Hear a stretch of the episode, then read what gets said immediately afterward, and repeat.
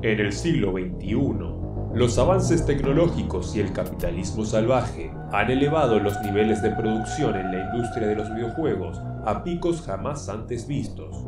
Los nuevos lanzamientos se cuentan de centenares, todos compiten por la atención del usuario y el tiempo se convirtió en el bien más preciado. En este mundo distópico, un equipo de élite conformado por cinco entusiastas del rubro se une bajo un mismo estandarte. Su misión tachar ítems de esa nefasta lista conocida como los jueguitos que tenemos pendientes de jugar. Ellos son la logia del backlog.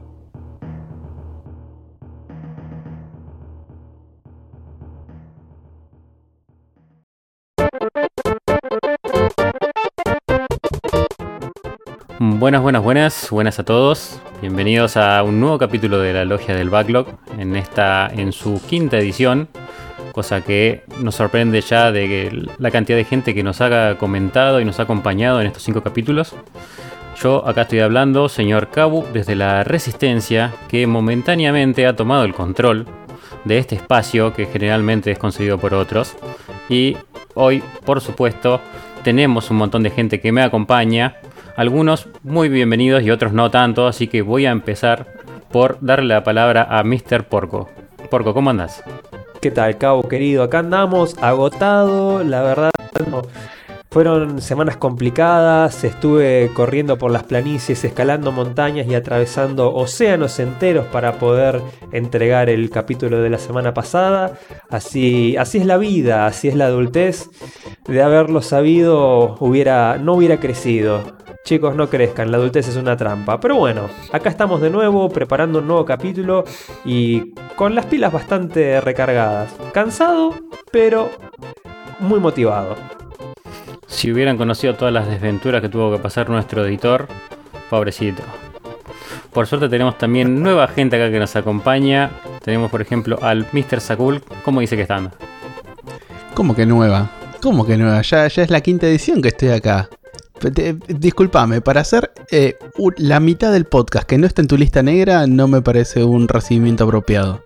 Bueno, justamente eso es nuevo porque en el sentido de que no estás en esa lista vieja ya horrible de gente que odio, que odio profundamente, en la cual por ejemplo te estaba en Mr. Porco por algún hecho que bueno, capaz que alguna vez perdone, pero vos estás dentro de la lista blanca de la lista de que los que puede pasar, no la lista que tengo en mente siempre todo el tiempo con ganas de, de odiarlos. Y te digo que el porco sufrió un poco en este tiempo para poder editar y un poquito lo disfruté, tengo que admitirlo. ¿Vos decís que eso fue karma? ¿Que mis desventuras fueron karma por haber matado un Pokémon hace tiempo? No sé, no sé. Para mí el karma existe y capaz que tardó sus 2, 3, 4 añitos, no sé hace cuánto fue, que, no, que yo me acuerdo del hecho, no del tiempo. Capaz que volvió en forma de karma, no sé. Y para, para seguir, si no tenés nada más que decir, Sakul, voy a pasar a otro. Vamos a presentar a Ramiro. Ramiro, ¿cómo estás? ¿Cómo va? ¿Cómo van todos? Eh, bien, bien, muy bien, por suerte. Acá, eh, esta vez con menos contenido, menos videojueguil de esta semana, pero, pero muy contento igual por, por seguir eh, en esta edición. Así que espero no estar, no ser parte de esa lista, a pesar de que en Twitter comenté que un título que no jugué. Eh, espero no ser parte de la lista de gente odiada. No, no, lo rozaste con ese comentario, pero bueno, por ahora lo voy a dejar pasar. Está bien, y bueno, ahí iba a decir, iba a nombrar otro juego, pero mejor no, lo digo entonces. Porque ese creo que sí me gano el, lugar en la lista. Pero sí, muy bien, muy contento. Y nada, con ganas de contar un poco. Y encima está afilada esa lista, pues al mínimo comentario, tipo, pum, ya, ya te clava ahí la imagen y la hace rápido encima. Perdón chicos, pero ¿no es más fácil empezar a hacer una lista de la gente que Cabo no odia? Creo que va a ser más corta esa lista. Bueno, igual se están, se lo han ganado a, lo largo de los años. Tal vez es el problema es que no olvido o no perdono, entonces la lista crece infinitamente. Nadie sale de esa lista. Pero bueno, tampoco hicieron mérito para, nos, para salir de esa lista o no entrar. Y por último, voy a presentar muy a mi pesar ya se ríe al capitán de Nintendo que no sé por cuánto tiempo va a permanecer. Pero bueno, Santi Rod, ¿cómo dice usted que está? ¿Qué haces, Cabo? ¿Cómo estás? ¿Todo bien? Sí, la verdad que lo que nuestros pocas escuchas tienen que eh, preguntarse es si está en la lista es malo realmente o no. Tal vez uno está en la lista y realmente es bueno eso, como capitán de la gran N y siendo posiblemente uno de los grandes exponentes de esa lista, la verdad que eh, por mi parte estoy contento, así que muy tranquilo y acá relajado, la verdad que una semana larga, venimos de una semana anterior con, con un feriado, así que un día más siempre siempre suma al trabajo y al esfuerzo, pero, pero bueno, hoy contento porque vengo con un título que, ya había mencionado la, la, emisión anterior y espero poder este, estar a la altura de, del, juego porque la verdad que, es un lindo, un lindo, un lindo, un lindo juego, es el Okami, ¿no? que yo ya había mencionado anteriormente. Y la verdad que me gustó mucho y tiene muchos elementos de, de cultura japonesa que me parece que a más de uno le puede llegar a interesar. Bueno, a la altura de la lista negra, eso estás, por lo menos. Y bueno, vamos a comentar a todos los oyentes que nos han estado comentando en las redes sociales, ya desde YouTube y Twitter. Así es, este. Y la verdad que igual volviendo al tema de la lista rápidamente, hace poco hicimos una tregua porque estábamos con el tema de esto de esta gente de campana, viste, esos nerdos que están por allá, que nos quisieron hacer un, nos iniciaron un ataque, y entonces como que hicimos una tregua temporal, pero bueno, ya los vamos a cruzar nuevamente en algún momento. obviamente, obviamente. No, no perdona la lista. Por supuesto, por supuesto, esa lista no, no, Es como Mirta, es memoriosa. Este, así que yendo a los saludos, sí, se me caen las otras. Yendo a los saludos, este, de, a los saludos, a las salutaciones de la hermandad, este, la verdad que mm, recibimos comentarios en, esta, en estas dos últimas semanas, les agradecemos un montón. En YouTube está Leonel Vigoré, que comentó un montón. Gracias, Leonel, la verdad que, nos hace subir el algoritmo, así que perfecto. Este, y Pokevice TV también agradece la mención. Un saludo muy grande. En Twitter está comentaron Ramiro, Lucas y Santirod, que no sé quiénes son. La verdad, medio, medio hortiva los pibes. Pero bueno, este, nada, estuvimos ahí respondiendo un poco eh, la consigna que, recordarán que en, la, emisión anterior estuvimos este, instando o invitando a nuestros oyentes a que, a que busquen en, Steam sobre todo, que es más fácil de acceder a las licencias anteriores que, fueron activando desde el principio del alta en la cuenta o desde que Steam tiene registro. Así que ahí estuvimos compartiendo capturas de, de nuestros listados. También nos acompañó Samarripa, que comentó que mandó una captura y entre ellos incluyó títulos como Witcher 2, de Ponya y el Lego Harry Potter, pero que Witcher 2 era el único que jugó la intro, a los otros ni los tocó. Este, es, una constante que se repite, eso me parece en varias personas. Y también J nos mandó una captura con varios títulos, de los cuales había completado el Metro, el Bioshock y el Portal. Una mención, perdón, ya que decís a J, eh, saludos si alguno más del, del, Discord de Armagedón está escuchando, les mando un saludo, pero media pila, les, digo, che chicos, les paso esto de Twitter, fíjense sus juegos, si quieren comentar como ahí tipo se las paso, y J es el único que se pone la 10 y viene y comenta. Me, medio flojo todos los demás. Viene ahí ah, pasando factura, vamos. Muy bien, factura A, factura B, factura C, así me gusta, ¿eh? Le vamos a mandar una factura a mi pyme, todo. Así que muy bien. Decir que no tengo los nombres, si no yo los agregaba a la lista negra. Son candidatos. Anda pasando después a culpo privado el listado que los, que los anexamos. y bueno, J después dijo que tenía la saga Fier completa y no jugó ninguno de esos. También le mandamos un saludo al amigo Yerba, al, accionista de Humble, que nos explicó un poco cómo funcionaba el tema de la licencia. Y por último, un saludo muy grande en Discord, que hubo algunas menciones de algunos chicos. Ahí estuvimos este, pululando las redes de Checkpoint, de Café Fandango, de Expression News este, le mandamos un saludo a todos, la verdad que gracias por el espacio siempre.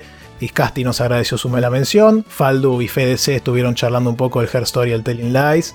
Y después Nico también de Expression justamente. El Barba y Fer Carrizo estuvieron hablando un poco de Darksiders. A colación de lo que Rame había traído la, la vez anterior. Así que bueno, y con todo eso, este, paso las redes, así nos pueden comentar sobre lo que vamos a hablar en este capítulo, cualquier otro episodio que hayan escuchado anteriormente, o si lo escuchan justo ahora, obviamente está subido a la, internet, así que en cualquier momento pueden acceder. Pero en Twitter somos arroba logia del backlog, en YouTube nos pueden buscar como la logia del backlog también y ahí comentar en la caja de comentarios, o pueden mandar un mail a la bien old school a la logia del backlog gmail.com en cualquiera de esos medios de contacto nos pueden avisar, mandar lo que quieran, comentarios, sugerencias y, vamos a estar este, escuchándolos y leyéndolos y también respondiendo. Perdón, Santi. eh, en el mail es sa- ¿Sabes por qué pasa? Yo te voy a contar por qué pasa eso. Porque yo tengo un TXT y yo levanté el mismo TXT la vez pasada, pero no lo edité, ¿entendés? Entonces quedó mal el correo. Claro. Sí, me acuerdo que lo dijiste la vez pasada, ya está borrado, ¿eh? Lo grabé, así que ya está. El mail es logiadelbacklog.gmail.com. Bueno, la- las otas no caen solas, dicen. Eh, estoy viejo ya, Sakul. ¿Qué querés? Muy el poco TXT. Y Sí. ten- tengo un par de saludos más que por ahí fueron lo- los últimos del Discord de Sys Army, que nos comentó ese Goico y una persona más que tiene un nombre largo que no lo noté y es como Megaderro o algo así, que bueno, él va a saber de quién hablo. Eh, que siempre habla mucho, participa mucho en el Discord Army, así que también estuvieron escuchando ahí y comentando en el podcast. Bueno, si para ir cerrando, ya vamos a cerrar esta introducción y vamos a arrancar por el primer bloque. Así que nos vemos en breve.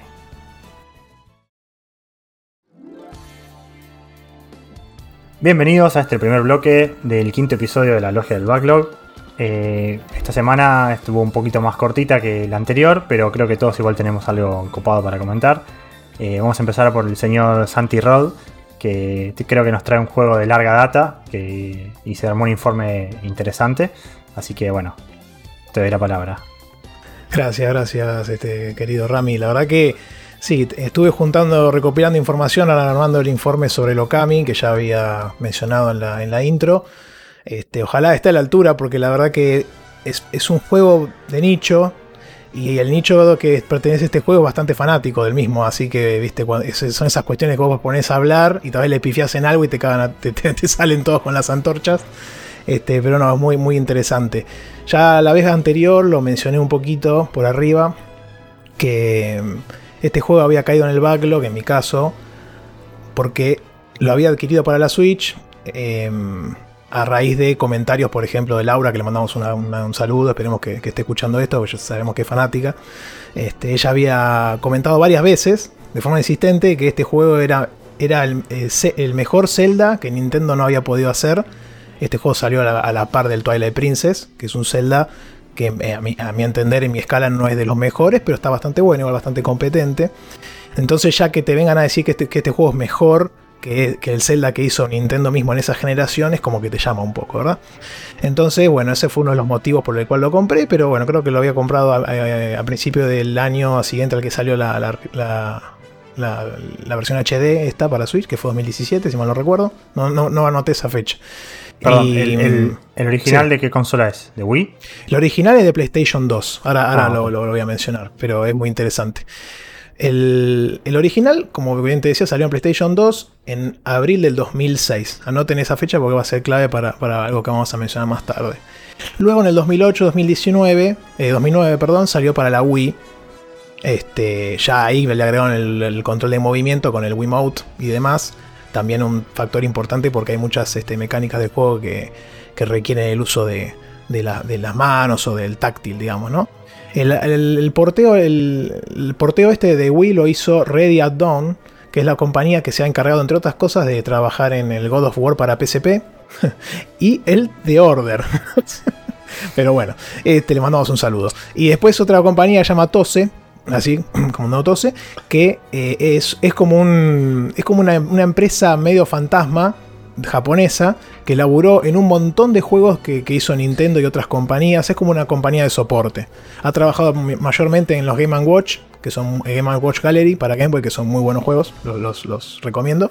Y los ports de Final Fantasy de Game Boy Advance y PSP, por ejemplo. Así que ahí tenemos una compañía. Se ve que le, dieron este laburito a estas empresas que siempre hacen laburo de soporte, tipo los que hacen porteos para, para, para Switch también, ¿no? Este, después más adelante en el 2012 sacaron una versión HD para la Play 3 de la mano de una compañía llamada Exadrive, que se ha encargado también de, otros temas de soporte, como por ejemplo Metal Gear Solid 3 para 3DS, el, Wayne Waker HD para la Wii U, o sea, otra empresa también que se encarga de porteos. El, desarrollo original, esto lo, lo comenté, lo traigo a, a raíz para, como un pequeño detalle, pero el desarrollo original estuvo a cargo de Clover Studio. Se preguntarán quién es Clover Studio, era un estudio independiente o una filial, digamos, que había sido creada en Capcom, ¿no? Donde se habían juntado algunas personitas como entre otros Shinji Mikami, Atsushi Inaba, Hideki Kamiya, eh, otro, eh, eh, Masami Ueda y gran elenco, ¿no? Todos nombres que tal vez les suenen de algunas otras empresas que, que vinieron después. Este, que ahora los vamos a mencionar. Dato de color, en este caso, el, ex CEO de, el CEO de esta empresa, que era Tsushi Inaba, que había trabajado, entre otros pequeños títulos, en, Resident Evil, en, Dino Crisis y demás, este, confirma que las siglas de este, este, de este estudio venían de las iniciales Mi y Va en japonés, que vienen a, referirse al número 3 y a las hojas, porque eran como un trebolcito, tenía el logo del, estudio. Y además eran las iniciales de Shinji Mikami y de Atsushi Inaba, justamente. Eh, bueno, Shinji Mikami actualmente está en Tango Gameworks y está trabajando en Ghostwire Tokyo. Este, y en su momento había estado, después fundó con Atsushi Inaba y Hideki Kamiya, pasaron a ser Platinum Games, ¿no? otra empresa pequeña que tal vez conozcan por algunos juegos. Eh, así que estamos hablando de gente grosa, ¿no? que estuvo a cargo del desarrollo de este juego. Y Matsumi y Masami Ueda, que fue el compositor de la música, que la verdad que yo hasta el momento lo que jugué del título no, no me encontré con ninguna canción muy icónica, pero entiendo yo que más adelante, sobre todo en la zona de los créditos y demás, hay unos temas que son unos temones importantes. Y el compositor ha trabajado en Resident Evil, en el primer Devil May Cry, en el Beautiful Show, en Bayonetta. O sea, estamos hablando de gente que la tiene un poquito clara, ¿no? La verdad que, bueno, eh, por ese lado, por el lado de quien desarrolló el juego, tenemos un buen pedigrí, ciertamente.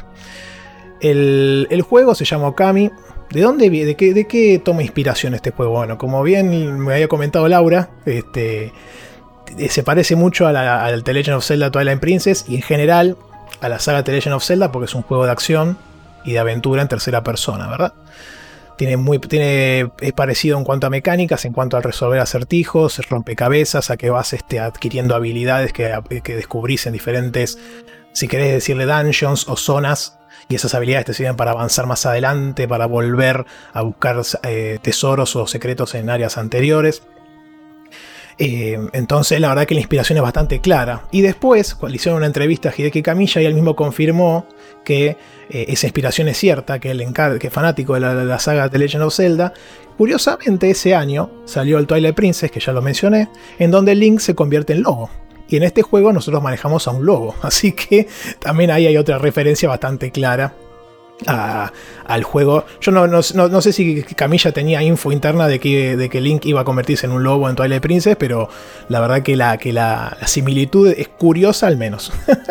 pero bueno, un dato, interesante. También eh, se menciona, por ejemplo, como inspiraciones a este juego, el Gradius y el Castlevania, por ejemplo, ¿no? entre otras cuestiones. La verdad que... una pregunta antes, que, antes que sigas, porque me llama la atención este detalle de de cómo se solapa en el mismo año que sale este juego y el Twilight Princess. Eh, ¿Tenés de casualidad el dato de qué también le fue en números a este sí, juego? Sí, sí, viene, viene más adelante, viene más adelante la repercusión, pero sí, sí, no, no le fue tan bien, ya te voy spoileando, este, pero por varias cuestiones, sí, sí, por varias cuestiones. Pero bueno, vamos a arrancar con la historia del título, ¿no?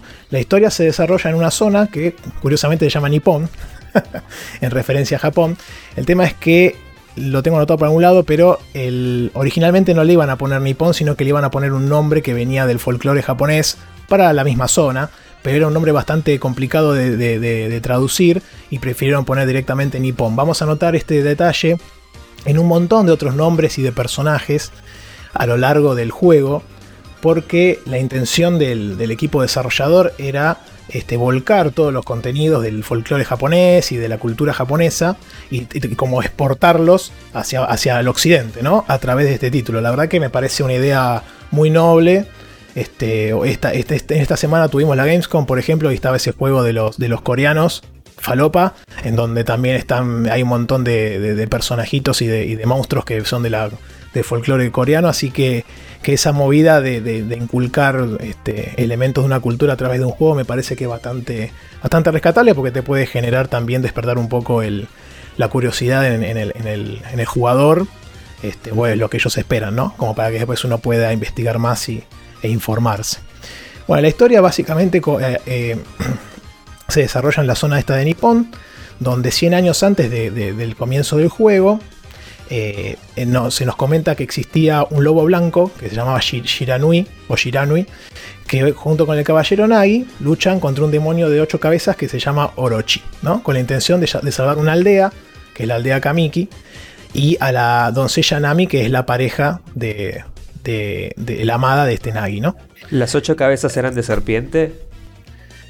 Eres un monstruo, ¿no? no tenía pinta de serpiente la casa, puede ser igual. ¿eh? Igual después aparecen los, los, los, este, los animales del zodíaco, digamos, del, de la astrología y todo eso. Este, te debo el dato, posiblemente sí.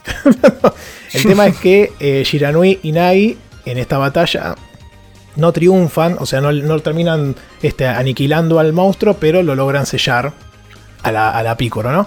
Entonces lo sellan el espíritu y ahí queda sellado hasta y, retorna a la paz. Un saludo a Ganondorf también, que lo sellan y vuelve a la paz. Estaba por Entonces, decir, sí, seguro lo sellaron en el castillo de Girule, ahí abajo. Sí, claro, después se, se, pudre todo y aparece cada 100 años. Bueno, entonces a, los 100 años, este, en el presente encontramos al, al, guerrero Susano, este, que es descendiente del, del, del de, de, Nagi, ¿no? Del que comentamos previamente.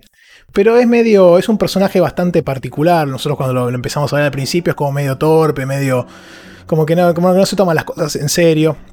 Entonces, eh, así en pose desafiante y descreyendo el tema de las leyendas, va y rompe el sello que tiene atrapado Orochi y este se libera y, contamina y corrompe toda la zona y todo el, todo el lugar, ¿no? Todo el mapa. Obviamente como como corresponde. A mí acá hay un punto que me pareció interesante, tal vez este, algún podcast escucha nos puede llegar a comentar, pero hablan como que pasó hace 100 años y como que ya todo el mundo se olvidó de la leyenda, no se acuerdan de nada. Son 100 años, tampoco es que pasado 250 mil millones de, siglos. Entonces ahí me llamó la atención el tema del poco lapso de tiempo que hay entre una instancia y otra. Pero bueno, nada, eh, curioso el tema de que no, no pusieron mil años como para decir, bueno, ahí tiene más sentido que no se acuerde nadie, nada, ¿no? Básicamente. Entonces cuando, cuando iniciamos el, juego, eh, arrancamos manejando a Amaterasu, que es la diosa del sol en el sintoísmo, que es una religión japonesa, que está encarnada en un lobo blanco, justamente que todos la confunden con la, con la representación de Shiranui, digamos, ¿no? de la, del, del, lobo original de la historia. Entonces arrancamos el juego y hay una estatua ahí del, del, héroe original y después empezamos a avanzar y descubrimos que está todo corrupto. Y hay un árbol que está debilitado y nosotros a través de, unas acciones con un pincel que voy a comentar ahora, eh, restauramos una parte del, mapa y, aparece el hada de los bosques que se llama Sakuya. Y es, y es guardiana de la aldea Kamiki, ¿no? De la aldea que originalmente estaba salvando el héroe y, y Shirani. Eh, entonces, esta diosa nos comenta de la misión que tenemos que hacer, nos dice que tenemos que tratar de restaurar, que, el mal está creciendo en el mundo, que tenemos que restaurar la paz y que tenemos que ir en misión para, para poder resolver este conflicto. En ese momento aparece un, un, personajito chiquito, como un Pepe Grillo más o menos, que en realidad es un artista, se llama Izun, que hace de la voz, hace de Navi, básicamente hace de la voz del, del lobo. Y entonces está todo... Sí, no, no, por suerte no es tan pesado y no hay todos esos ruidos, pero sí hace comentarios medios pavos, ¿viste? Y por ejemplo, está recaliente con la diosa, ¿entendés? Entonces yo ya estoy en la altura donde como que la rescaté completamente, liberé esa zona y el chabón le tira todos los tiros, boludo. la verdad que, es el, cómic, es el comic relief del juego, digamos, y, también te va, va creciendo también durante el desarrollo del título y se va volviendo más serio, ¿no? Entiendo yo el, objetivo de, nuestro personaje, siendo la, diosa del sol, es restaurar la paz y la belleza a todo el mundo. Entonces, ¿esto con qué se hace? Se, logra a través de una, brocha que tenemos nosotros, el pincel, perdón, pincel celestial, el, cual es la mecánica principal del título. Este pincel lo que hace es ayudarnos a, llevar a cabo un montón de mecánicas durante el transcurso del juego a saber, podemos hacer un... En, en, la Switch está bastante bien implementado porque nosotros usamos la pantalla táctil de la, tablet, digamos de la consola, para dibujar, por ejemplo, un sol, ¿no? Hacemos un círculo en el cielo y se genera se crea un sol. Y ese sol, por ejemplo, te puede ayudar para resolver una, una misión secundaria de que tenés que, que no sé, secar. Justo había un personaje que necesitaba secar la ropa que tenía colgada. Entonces vos haces un sol y seca la ropa. Entonces tenés para resolver un montón de side quests y de, y de misiones con la mecánica esta del pincel a su vez, estoy retentado, estoy retentado. Porque ya en mi cabeza, cuando dijiste brocha, yo ya estaba pensando en llamar a Materazu para que me ayude a pintar el galpón. Y ahora encima que decís, haceme salir el sol para secarme la ropa.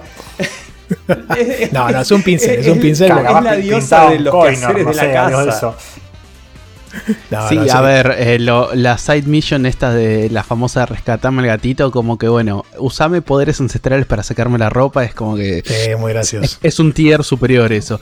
Y hablando en serio, Santi, te iba a preguntar, eh, aparte de poder usar la pantalla táctil, si lo jugás, digamos, con el Pro Controller o algo de eso, ¿sabés cómo es la mecánica en ese caso?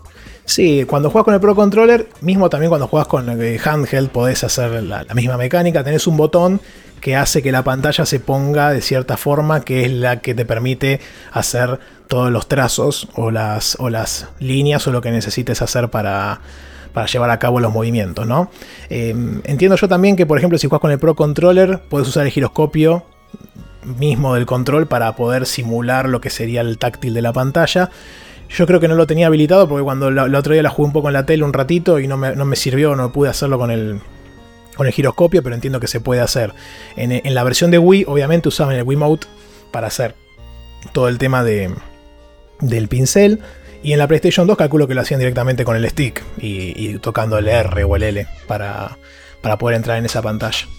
La verdad que mm, es una mecánica que por momentos se vuelve un poco molesta sobre todo para una persona como, yo que tiene a veces un problemita en cuanto a lo que es el completionismo y tratar de, limpiar cada zona, porque vos cada pastito que ves podés, podés este, romperlo el pastito, cortarlo más que nada, con un, con un trazo del dedo, con el pincel, ¿no? Entonces vos vas y cortás así y, como que se vuelve bastante este, adictivo ir cortando el pastito con el dedo, pero ya después obviamente estar haciéndolo 50 veces como que no querés saber más nada, ¿no? Es un Lawnmower Simulator. Sí, también. No, hay tanto pastito igual. ¿eh? Recordemos que este es un juego viejo, no es que está también tan plagado de elementos.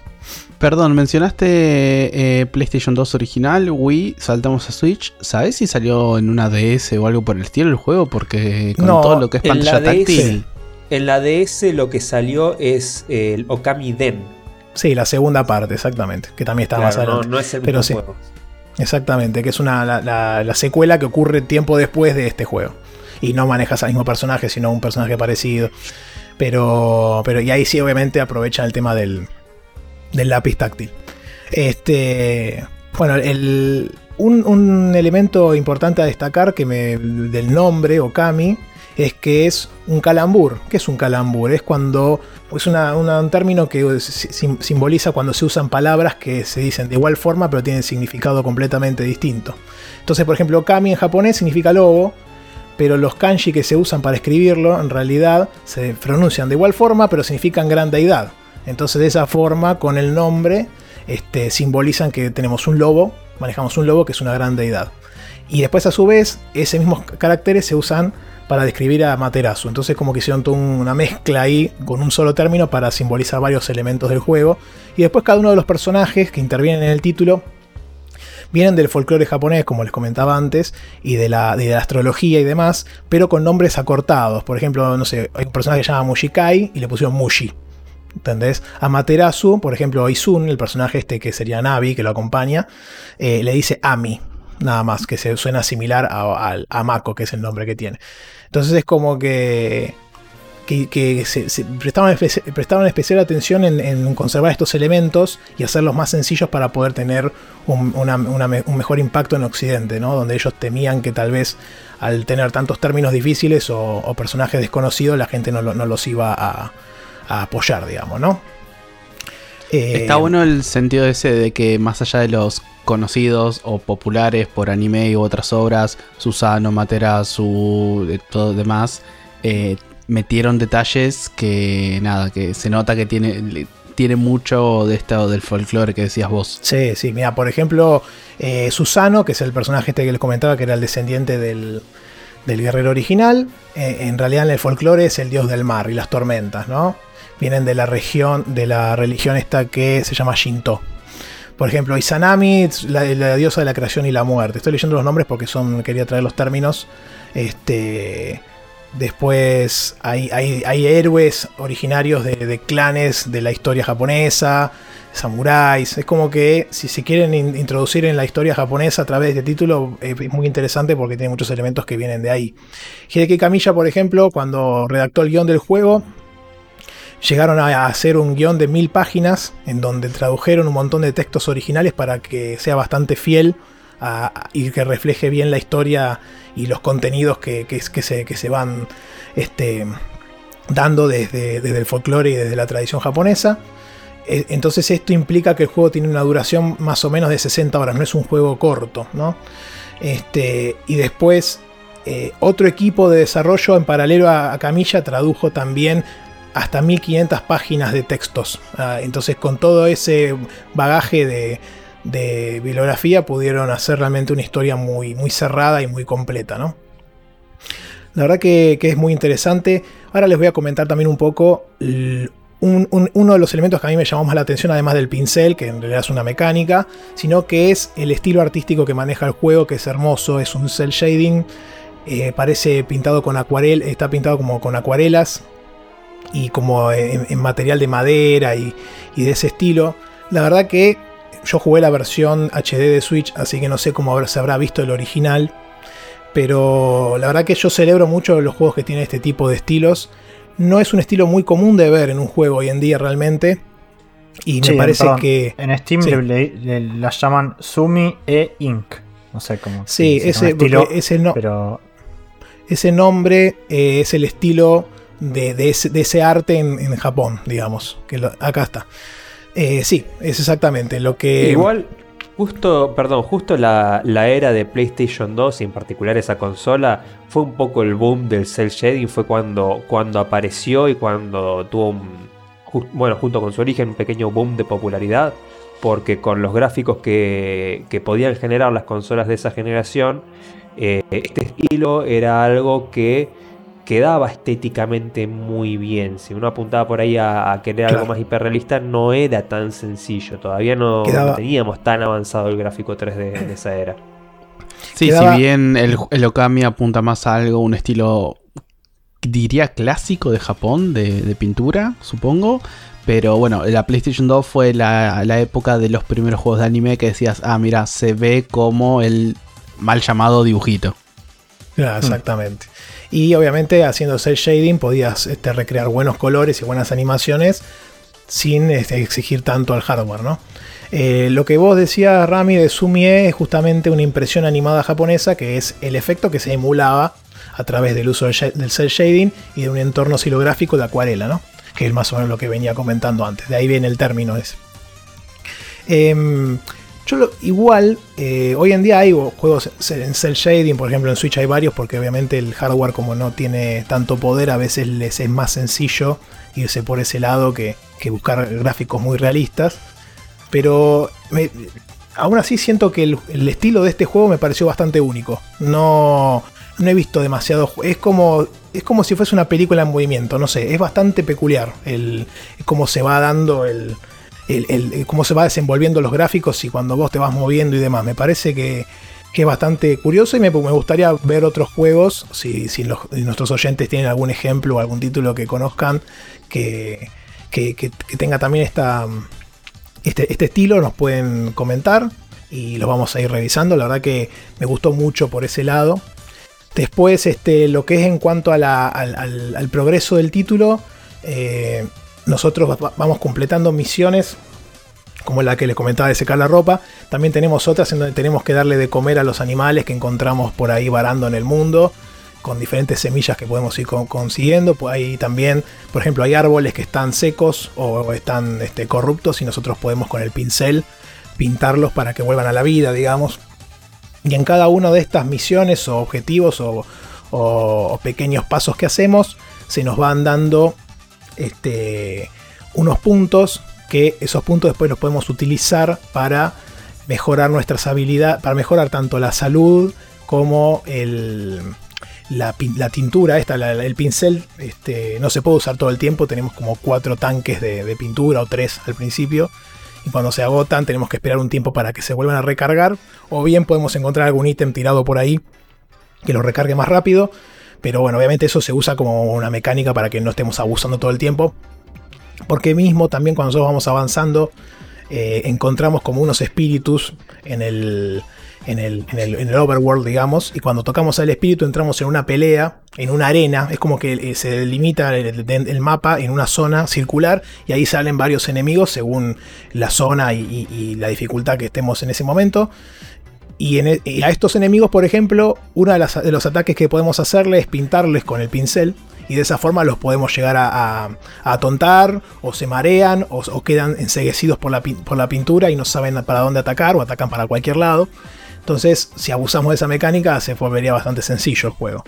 las peleas son eh, bastante. No tenemos un tema de, por ejemplo, Locón. Eh, es esta arena y nosotros vamos moviendo a, a, Materasu por los distintos lugares y pegando con, con, el botón Y en este caso, de la Switch, el de la izquierda. Y mm, entonces le vamos pegando con el escudo, con algunas armas que podemos ir encontrando después. Que estas armas simbolizan los tesoros imperiales de Japón. Que pues tenemos un espejo, la espada. Y, y eso vamos peleando y vamos haciendo como unos combos y después vamos obteniendo diferentes movimientos a medida que avanza el juego que nos van dando más poder o que nos permiten también avanzar más en hacer combos más largos, digamos, ¿no? Eh, también aprendemos movimientos de, para esquivar rápido un, ataque. Vamos aprendiendo diferentes este, habilidades en, la pelea. Yo hasta ahora no encontré ninguna pelea que se me complicara demasiado, me pareció bastante sencillo y eso que yo soy medio manco para esta cosa, pero la verdad que no, me, resultó complicado eh, de ninguna forma. Las habilidades las vamos aprendiendo más adelante en los dojos, donde nos enseñan diferentes ataques, por ejemplo este esquive que les comentaba. Eh, después en el mapa también tenemos habilidades propias del overworld, donde podemos, por ejemplo, cavar pozos, donde podemos llegar a encontrar ítems, tesoros. Este, algunos, algunas sidequests también requieren que cavemos bueno, podemos saltar desde ya, ¿no? Hacer un, rush con el, con el, botón Y también. Este, una, cuestión importante que no, les, que no les mencioné es que cuando uno entra en la pantalla del pincel se frisa el juego. Por eso también es un tema de que, de que puede llegar a ser una ventaja. ¿no? no es que vos estás con el pincel y el juego sigue corriendo de fondo, sino que es como que se para el cuadro, es como que se hace un lienzo y ahí nosotros hacemos la, la pintura con el pincel. Ahora que mencionas el tema del mapa, te pregunto, ¿es un símil overworld, un mundo abierto con distintos escenarios tipo los celdas contemporáneos o cómo se maneja? Sí, decirle símil overworld, me eh, open world me parece como mucho. En realidad es una, un área grande que después tiene otras subáreas o tiene conexiones a otras áreas grandes también, pero obviamente está todo limitado. Eh, pasa mucho también que son cuestiones que, por ejemplo, hoy en día tal vez Hoy en día tal vez uno las piensa y dice, claro, antes eso nadie se preocupaba, pero por ejemplo, en una de las primeras zonas vos entrás como en una cueva donde hay como unas cataratas este, y yo quise intentar ir a la parte de abajo de las cataratas y, hay como una pared invisible, ¿entendés? En el camino. Entonces obviamente te limita mucho el recorrido con eso. Entonces vos siempre vas a ver una pared invisible, vas a ver un precipicio que no puedes avanzar más. Eh, sí, imagínense como un Ocarina of Time, como un Twilight Princess justamente, como decía antes, un Wind Waker, que bueno, Wind Waker es más abierto, pues tenés el mar, pero, pero juego así donde vos tenés eh, lugares más o menos amplios que te van llevando a diferentes subáreas o, otras, otras zonas, ¿no? Eh, yo hasta ahora no jugué tanto del juego, pero sé que hay tres zonas grandes. Este, y después tenés ahí, después están los jefes también que son peleas más, más jodidas. Este, así que está, está bueno. Una nota de color justo que me hiciste acordar con el tema de las paredes invisibles es que me enteré que, si no me equivoco, en el juego de Family Guy las paredes invisibles tienen un mimo atrás, como que el mimo te hace la pared y no puedes pasar, que queda muy bien eh, dentro de, un juego y le da sentido a la pared invisible. Sí, sí, lo vi eso, sí. Lo, leí, es, es, un detalle genial. Me gusta cuando, cuando hacen esas, esas huevadas que, te justifican de cierta forma este, por qué pasa algo, ¿no? Como por ejemplo las paredes invisibles. Em, después cuando, cuando ganamos una pelea, ahí tenemos como un, como un ranking de cómo nos fue en cuanto a si lo hicimos rápido, si nos sacaron vida o no. Y en base a eso nos va dando plata y esa plata nos sirve para comprar tanto ítems como, como habilidades, ¿no? Y después a medida que vamos avanzando vamos a encontrar estos unos árboles grandes que van, a, que van a estar marcados en el mapa inclusive. Y en esos árboles, cuando nosotros los restauramos, eh, se, va, se libera una, una bestia, un animal, que simboliza uno de los animales de la astrología china, ¿no? Este, el tigre, el conejo demás. Y estos nos van a dar una habilidad nueva para el pincel. Tenemos hasta 13 habilidades en el pincel. Por ejemplo, eh, yo hasta ahora descubrí cómo hacer una bomba, que la bomba es un círculo y un piquito arriba y se te genera una bomba ahí en el, en el mapa. Eso es buenísimo cuando peleas porque haces la bomba rápido y los reventas a todos. Este, obviamente el, corte ese que les decía es una de las habilidades que te dan ahí. Este, después tenés para hacer el círculo para revivir a los árboles y, a zonas que estén corruptas. Y así tenemos varias mecánicas más que después vamos a ir descubriendo con el, con el pasar del tiempo y, y, salvando estas zonas, ¿no? Obviamente la diosa del principio nos pide que vayamos a los distintos lugares del mapa y restauremos estos árboles que nos van a dar un fruto que después se lo llevamos a ella. Y ahí es como que nos mejora la energía y además nos, habilita más habilidades. Un, tema que no me gustó mucho del título, un punto negativo creo yo, es que cuando te están enseñando cómo hacer estas habilidades, es la primera vez que las haces y no entendés bien cómo es. Y te ponen directamente el lienzo para que vos hagas la. para que representes la figura, por ejemplo, la bomba que les comentaba recién. Claro, yo no descubrí nunca qué era la bomba, cómo se hacía. Como que está representada en la pared en una parte, pero no entendés. Y, te hacen repetir 3-4 veces la misma parte porque es como que falla, ¿no? La prueba, hasta que al final te marcan diciendo, che, che, pelotudo, acá está la bomba, entonces ahí te ponen el círculo, todo, y bueno, ¿por qué no me hace eso de principio? No es que yo ya no estoy para otras cosas. Entonces es muy gracioso porque me pasó casi siempre las veces que tuve que hacer una habilidad nueva, que terminé haciéndolo 3, 4 veces, y al final te dice, no, pero tenés que hacerlo bien, y te muestran después cómo hacerlo. Eh, eh, es este, para mí es un punto un poco negativo porque no tenés ni una guía del principio, salvo que no sé si te ocurra cómo hacerlo. Tal vez después con el tiempo, me imagino yo, y seguiré avanzando, empiece a captar un poco esos hints, pero a priori los que tuve hasta ahora no me di cuenta nunca. y me decías que estaba viejo yo, infeliz. No, yo, me, asumo viejo, eh, así que no hay problema. bueno, y ahora para, para ir cerrando, este el amigo Porco comentaba antes cómo le ha ido al juego. Bueno, la verdad que el título original en PlayStation 2 vendió 260.000 copias en Estados Unidos y en Japón 66.000, ¿no? Son números que tal vez en aquel entonces podían ser un poco mejores, hoy tal vez son bastante flojos. Eh, igual ellos mismos reconocieron que el esfuerzo que invirtieron en el título no les, no les, no les compensó como le fue eh, y los, eh, todos los recursos que utilizaron para desarrollarlo este, no les alcanzó lo, lo, generado en dinero por las ventas del mismo. ¿no? Este, la verdad que, bueno, un tema también que pasó ahí es que luego de, este desarrollo y de algún par de juegos más, los cabezas de Clover Studio, que son todos los que ya mencionamos antes, Shinji Mikami, este, Hideki Kamiya y demás, se fueron y fundaron Platinum. Entonces como que tal vez ya estaban medio ahí en las últimas. Capcom también es como que le soltó un poco la mano y al ver que no les rendía los tiró. Imagínense si hoy una empresa grande como esta no se, no se arriesga nunca. En aquel entonces es como que tal vez ya se arriesgaban un poquito más, pero hasta ahí, ¿no?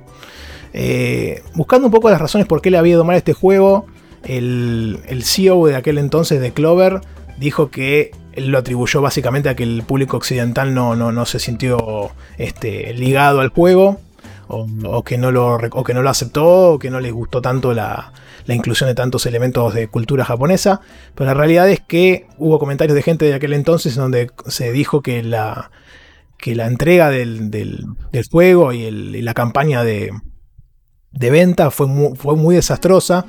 Me imagino que debe haber sido un título que sacaron partidas muy chicas y posiblemente era imposible hacerse con el juego o que salía muy caro. Este, hoy en día sigue pasando con algunos de estos juegos a veces, eh, sobre todo cuando son muy de nicho. Entonces no me extraña que en aquel entonces eh, hubiese pasado con mucho más este fervor que ahora, ¿no? Eh, así que tenemos las dos campanas de la, de la, misma, de la misma moneda, ¿no? Digamos, las dos caras. Por un lado dicen que es por el tema de los elementos que presenta y por otro que no fue una buena campaña de venta. A su vez también, este juego salió, como les había dicho, en abril de 2006. Bueno, ¿qué pasó en el 2006? En el 2006, a fin de año, salió una pequeña consola llamada PlayStation 3 y también salió otra pequeña consola llamada Wii. Y en el 2005 había salido la Xbox 360. Puede ser que haya impactado un poco también el hecho de que ya había mucho charla y mucho run run de la nueva generación. Entonces cuando vos sacás un juego para la generación anterior en ese bloque en donde está todo el mundo viendo si, se, vende su consola para comprar la siguiente y demás, es como que puede generar eh, que no tengas muy buenas ventas, ¿no? Salvo que lo hagas cross como están haciendo ahora con varios juegos. Este, a veces puede ser que quede un título sepultado en una generación anterior, ¿no? Así que bueno, una lástima que, que ese juego no le haya ido bien, porque en crítica de, gente, ¿no? De la prensa y demás, tuvo recepción muy positiva, ganó un montón de premios en ese año. Eh, uno de los mejores juegos de, la Play 2 de ese, de, ese año justamente. Y después, eh, dato curioso, cuando salió la, versión de Wii, a la versión de Wii sí le fue comercialmente muy bien, pero la crítica lo mató por el tema de cómo implementaba los controles de movimiento y demás. Así que, como siempre, la prensa acompañando el desarrollo de las ventas de un juego y viceversa, ¿no? Me pregunto qué títulos que estén saliendo ahora y sean un desastre, entre comillas, de venta, de acá a 15 años vuelvan a salir de vuelta como le, está, le pasó al, al Okami, ¿no? Eh, siempre, mira, eso pasa siempre. Cuando. Yo siempre me río. Cuando salió la GameCube, yo no la tenía porque en ese momento no, trabajaba y mi viejo ya no me pagaban los juegos, así que imagínense, no, no había nada. Y, entonces este, los mataban a los juegos, pero los mataban. ¿eh? La GameCube no le fue tan bien. Y hoy en día la GameCube está venerada como una consola, viste, en el mundo retro, como si fuese la mejor consola del mundo, que tenía todos juegazos y vos decís, loco, pero cuando estuvo en su momento, nadie la quiso. daban pelota. Sí, todos querían la Play 2 o nada, o sea, era. Entonces es muy, es muy obvio. Por ejemplo, eh, te puedo asegurar que acá, de acá a 10, 15 años, la Wii U va a ser un consolón. Ya te lo firmo, sin ningún lugar a duda. ¿Entendés? Pero porque, la, porque así. ¿Resiste archivo eso? No sé, ¿eh? Sí, sí, sí, tranquilo, ¿eh? vas a ver. eh, en duda, ¿sabes por qué? Porque a diferencia de, del GameCube, eh, para la Wii U todos los, los juegos activos, o casi todos, ya los estamos recibiendo en Switch. sí, hay, muchas cosas, hay muchas joyas de GameCube que o se quedó en la GameCube o estaba la posibilidad de jugarla en alguna de sus consolas contemporáneas. Sí, es verdad que ya fue porteo para acá. Pero a diferencia de la Wii U, la GameCube tiene muchas joyas que se quedaron ahí.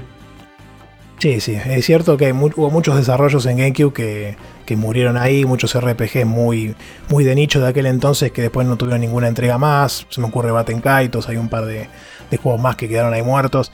Este, pero bueno, vamos a ver, vamos a ver, el tiempo me da la razón o no. y, bueno, para, terminar ya, eh, también el amigo Porco había comentado antes, salió una secuela de este juego, que curiosamente cuando salió el original dijeron que si la gente los acompañaba iban a sacar una secuela. Se ve que como no les había ido bien no lo pensaron, pero después cuando salió la Wii U al toque sacaron la, segunda parte para DS, este, que es el Okamiden, que ocurre tiempo después del primero y jugamos con un lobito pero más chiquito. Y después, este, mm, por último, siempre me gusta mencionar un poco a qué juegos este, este título sirvió de base o de, inspiración. Y dentro, dentro de, los que podemos encontrar, o de los que pude llegar a ver, el Prince of Persia del 2008, el, el, mismo productor del juego comentó que se sintió inspirado en cierta parte por los gráficos y por el estilo y las mecánicas del Okami, entre otros. El Epic Mickey también levanta muchos conceptos de arte y de estilo de este juego, por ejemplo. Y en el Bayonetta, obviamente juego de Platinum hecho por la misma gente que hizo el, Okami.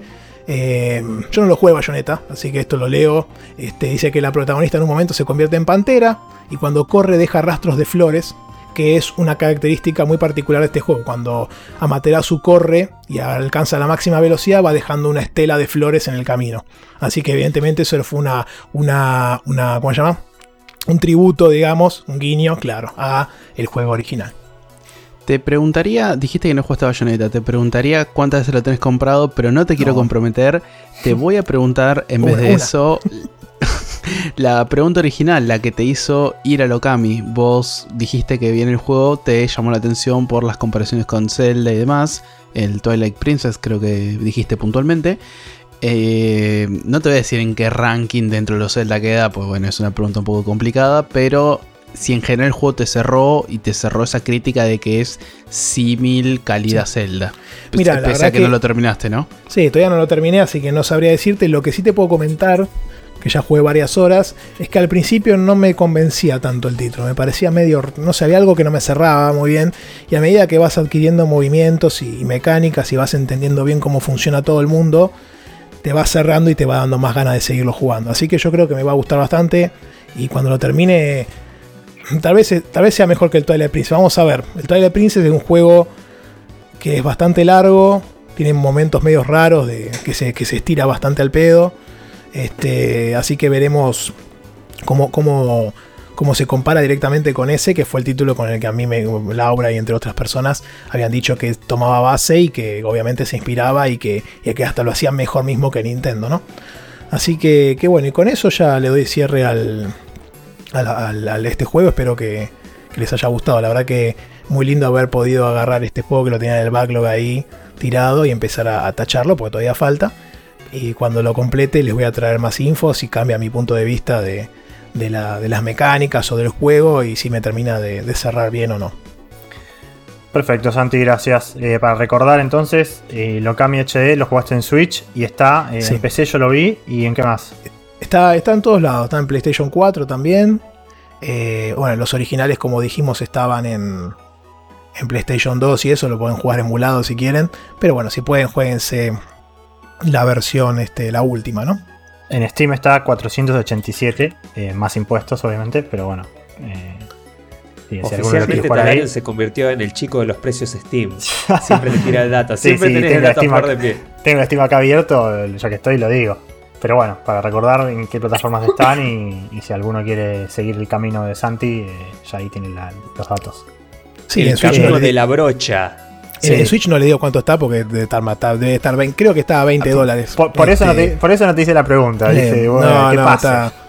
Ojo que se viene la, la, store regional, eh. capaz que tenemos sorpresitas agradables. Mm, ¿Qué cosa? ¿quién te eh? dice, o, más, te dice que no nos ponen juegos regionalizados y en vez de 5 lucas y media salen 5 lucas 200? ¿eh? Ojo, ojo, descuentazo. Yo voy a decir que no, no le tengo tanta fe, pero bueno, vamos a ver qué pasa. Yo tampoco. bueno, te quería decir, estaba, también está en Xbox el juego. Ah, perfecto. ¿Cuál de todas? Para, los amigos de, la, de, la, de, la, de la verde. Creo que en, este, Xbox, One. Sí, en Xbox One, pero, pero lo puedes jugar por retrocompatibilidad ahora, así que. Sí, en seguro. Sí, sí. Pues ahora no hay problema. Bueno, eh, entonces Santi ya comentó lo suyo. Eh, ahora pasamos a, otro integrante que creo que nos adelantó que tiene algo guardado que, no comentó la semana pasada. Vale, la, quincena pasada, digamos. En realidad eh, es del mes pasado este juego, pero bueno, pasaron cosas. Sí, sí. ¿Sabes qué? Mira, mira, mira, me voy a poner en rebelde. No, no voy a arrancar con eso. Voy a arrancar con otra cosa que nada que ver.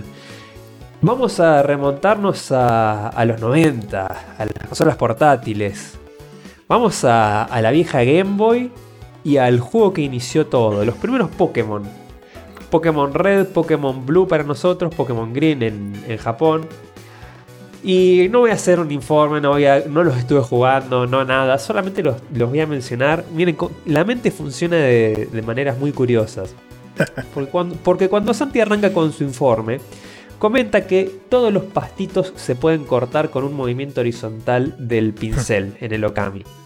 Y eso me llevó a pensar que hay un dato que no todo el mundo conoce en los Pokémon originales. Que con la primer HM o MO, máquina oculta, que uno encuentra, la habilidad corte, todos sabemos que es absolutamente necesaria para cortar ciertos arbustitos. Son como unos arbolitos pequeños que bloquean tu paso. Arbolitos, eh, y, bueno, con, este, con esta habilidad los cortás y abrís nuevos caminos. Pero poca gente sabe que además, si vos estás en una zona de pastos altos, la zona en la que aparecen los Pokémon salvajes, y vas al menú de Pokémon y usás esta habilidad, podés cortar el pasto en un área de 2x2. Podés cortar sobre los cuatro casilleros sobre los que estás parado el, todo el pastito que hay y dejar el terreno limpio y sin Pokémon salvajes. Es un poco trabajoso, porque son varios los menús que tenés que, atravesar para llegar a esta, a esta opción. Pero eh, fíjense, pruébenlo, busquen un video en YouTube, un GIF en, Google. yo cuando conozco varios que cuando se enteraron les voló la peluca. Son esos pequeños datos ocultos. Sabes que mm, yo lo, lo- la conocía eso, ¿no? Pero nunca lo usé, no sé por qué. Porque, es una- que- porque no te sirve para un carajo. acá no porque es una esa habilidad. ¿Para qué mierda vas a frenarte a cortar los pastitos? Te mandás de quieta, ya fue. Porque uno es masoquista, por eso. Te gusta ir a, la- a las peleas, a los random encounters, eso, pelear con ratata 200 veces. No, masoquista sería ponerte a cortar el pasto, no jodamos. Sí, sí. Yo sí creo que tardás entero, más tiempo pero- en cortar el pasto que en matar un ratata. Tal Sí, cual. sí. Yo recién me entero, pero ¿qué onda? Salís del mapa y volvés y ya está todo el pasto de vuelta, ¿no? Asumo. Sí, sí, sí, sí, obviamente. No, no Sí. es permanente. Se vuelve a crecer cuando Claro. cambia el, el lugar. Y cuando elegís hace como una animacioncita y ahí se corta el, el pastito. Sí, tiene una animación simpática de las hojitas girando. Pero bueno, Así es. hay gente que décadas después se, se acaba de enterar que esto era posible. Yo soy, Dicho uno, esto- yo soy uno de esos que se acaba de enterar. Es más, Ay, me- no me- le hice acordar de los Pokémon, la puta Eh, madre. es más, me- ya ya lo veo afilando el cuchillo otra vez. Sí, sí, ya me, cuando, cuando Cabu. arrancaste a hablar de Pokémon ya me pusiste mal, mira. sí, hiciste una cara, una cara de "Este hijo de puta, lo voy a matar.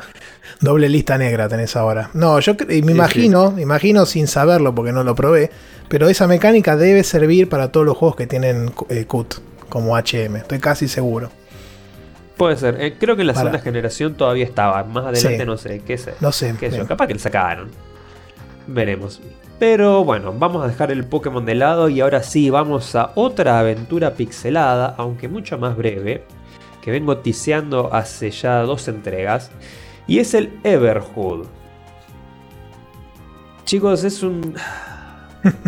es, una, es una mentira, ¿no? Esto no tiene nada que ver con Undertale. Todo el mundo lo primero que dice es que, ah, mirá, es como Undertale. No, no es como Undertale. Visualmente sí, está bien, Claro. eso te lo concedo. Se ve bastante parecido, tiene una... A ver, claramente hace mucha... to- Toma mucha inspiración en, en Undertale, en el apartado visual. Pero creo que ahí, ahí se cortan todas las, las similitudes. Debe usar el mismo motor, claramente. Puede ser, puede ser. Creo, creo que estaba hecho en Game Maker. Y Claro. este, por cómo maneja las instancias, tiene pinta de, de ser algo así. Puede ser que use el mismo. Pero bueno, ¿qué, qué es esto? Es un juego breve. Es un juego de alrededor de 6 horas. eh, con una estética pixel art, eh, con píxeles grandes, colores oscuros, paletas eh, mucho negro, mucho negro en todos los fondos, en todos los escenarios, eh, personajes muy coloridos.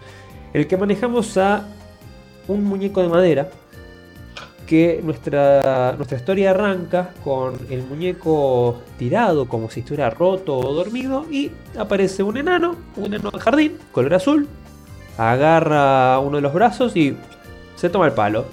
Y afana en el brazo. Entonces, cuando desaparece de, la escena este enano, nuestro muñeco de madera se levanta, se le juntan todas las partes, menos el brazo que, ya no tiene, empezás a caminar. Listo, ya tenés el control de tu personaje y empezás a eh, recorrer el mundo en el que te encontrás. Es un mundo muy, muy onírico, si se quiere. Eh, el de- del juego usa una frase que para mí lo describe a la perfección y es a trippy world. Usando la palabra trippy como justamente como viaje, pero como viaje alucinógeno. Es una cosa de- de Pepa, muy rara. sí. Es, es un viaje de Pepa. tal De fruta. sí. Tal cual, tal cual. Es, es realmente como estar en un, en un sueño muy falopa. Es, es todo muy absurdo, todo muy colorido, todos los personajes muy, muy estrafalarios, muy extravagantes. Por momentos te hace sentir un poquitito incómodo, pero, pero no tanto como para volverse molesto. Eh, bueno, este es uno de los atractivos más grandes que tiene. El, el- setting es muy particular. Y eh, el juego está básicamente dividido en 2 barra 3 tipos de instancias. Por un lado, las instancias en el Overworld, donde nosotros manejamos al personaje visto desde arriba. Esto es, sí, es muy, muy Undertale, es muy como el Overworld del Undertale. Eh, y donde ocurre el grueso de la historia, donde están todos los diálogos, las elecciones que tenemos que hacer, eh, la exploración, Es igual es bastante lineal el juego, salvo alguno que otro pequeño dungeon donde podés eh, moverte libremente. La verdad es que no, no, no es muy laberíntico, no tenés mucha libertad, es bastante streamline, es bastante stre- streamlineado la aventura. Por otro lado, las, instancias de pelea, donde pasamos a una perspectiva de, detrás de, de la espalda de nuestro personaje, con el enemigo al frente, y tenemos un, un campo con cinco pistas a la Guitar Hero, en el cual participamos de batallas musicales. Y elegí muy bien las palabras, porque estos son batallas musicales, no eh, batallas de, de ritmo, no es un juego de ritmo. Porque si bien la música medio como que está relacionada con las notas que vos vas a ver en pantalla, no dependés más de tus reflejos que de tu oído y que de tu sentido del ritmo. Porque vos vas a ver, o sea, cada nota durante la canción se va a convertir en un bloque, que tenés bloques que vienen pegados a la altura del piso y bloques con volumen, que son como las paredes del, del nefasto túnel de Battletoads, que vos tenés que esquivar. Las paredes solo podés esquivarlas corriéndote a una calle en la que no venga nada. Las ondas que vienen en el piso las podés esquivar de esta misma forma o saltándolas. Sí, que Pero, el salto es un eh, salti- El salto es un saltito chiquitito, ¿no? También. Sí, el salto es un, saltito chiquitito que tiene que estar bastante bien timeado. Otra cosa muy linda es que puedes hacer eh, do a barrel roll. Do a barrel roll. Ah, que mal viene la pronunciación en inglés hoy, ¿eh? Pero bueno, ustedes me entendieron. El barrel roll. Si vos saltás al mismo tiempo que te moves, haces un giro en el aire muy simpático eh, y me causa gracia porque hay un... eh, uno no, hay varios achievements de Steam que están relacionados a, a llegar a cierta cantidad de, de saltitos con giro en el juego. Creo que son una cosa de un achievement cuando lo haces mil veces, cuando lo haces 5000, cuando lo haces 10000. ¿Sabes cuánto tenés que estar para meter 10.000 Sí, de, sí. esos- de esos saltitos, no? Todo muy alcanzable, Un rato ¿no? largo. Ah, Un rato no, vale, muy no vale largo. la pena. No vale la pena. No, no, no, no lo hagan, chicos, no lo hagan. Eh, bueno, las batallas son todas muy únicas, cada más allá de que tenemos esta mecánica común de esquivar las notas. Eh, cada batalla tiene una canción con un estilo muy particular, son todas hermosas. Y la mayoría te incluye alguna mecánica única de ese enemigo. Ahora no se me viene ninguna en particular a la mente. Yo te- si querés Ah, te cuento adelante. una. Si querés te cuento Sí, una. que me. A ver. Yo arranqué el juego. Vamos a hacer un pequeño spoiler de los primeros. La primera media hora, ponele. Arranqué Sí, el juego. Arranqué el juego y llegás a, encontrarte con el personaje que decía Porco que te robaba tu, extremidad. Y, ese personaje está bajo las órdenes de otro, que sería el malo maloso, parecería ser. Y ese te, te noquea y te tira por un, lugar, por una alcantarilla, ¿no? Y ahí en esa alcantarilla tenés como un, como un puzzle, ahí en ese momento, de esquivar unos fuegos que salen del piso. Obviamente, eh, este juego tiene diferentes dificultades. Y cuando lo juegas en normal, la vida se te va regenerando automáticamente. Este, de, ma- de manera más lenta, ¿no? Te golpean y después se regenera. Ya después cuando pones en difícil o en extremo, no sé cómo es las otras, ahí ya no se te regenera más la vida, ¿no? Bueno, el tema es que perdí. ahí. Perdón, Santi, en realidad eh, siempre se te regenera la vida, lo que cambia es la velocidad con la que Ah. se te empieza a regenerar. Ah, pensé que en las más difíciles, ah, mira, está bien. No, Sí, también, se regenera, pero tarda más en arrancar la regeneración. Si es normal, tardará 5 segundos, tal vez menos. No, no tarda tanto. Este, lo que sí tienes que tener cuidado si te golpean más muy seguido, tratar de, de esquivar bien porque si no vas a perder.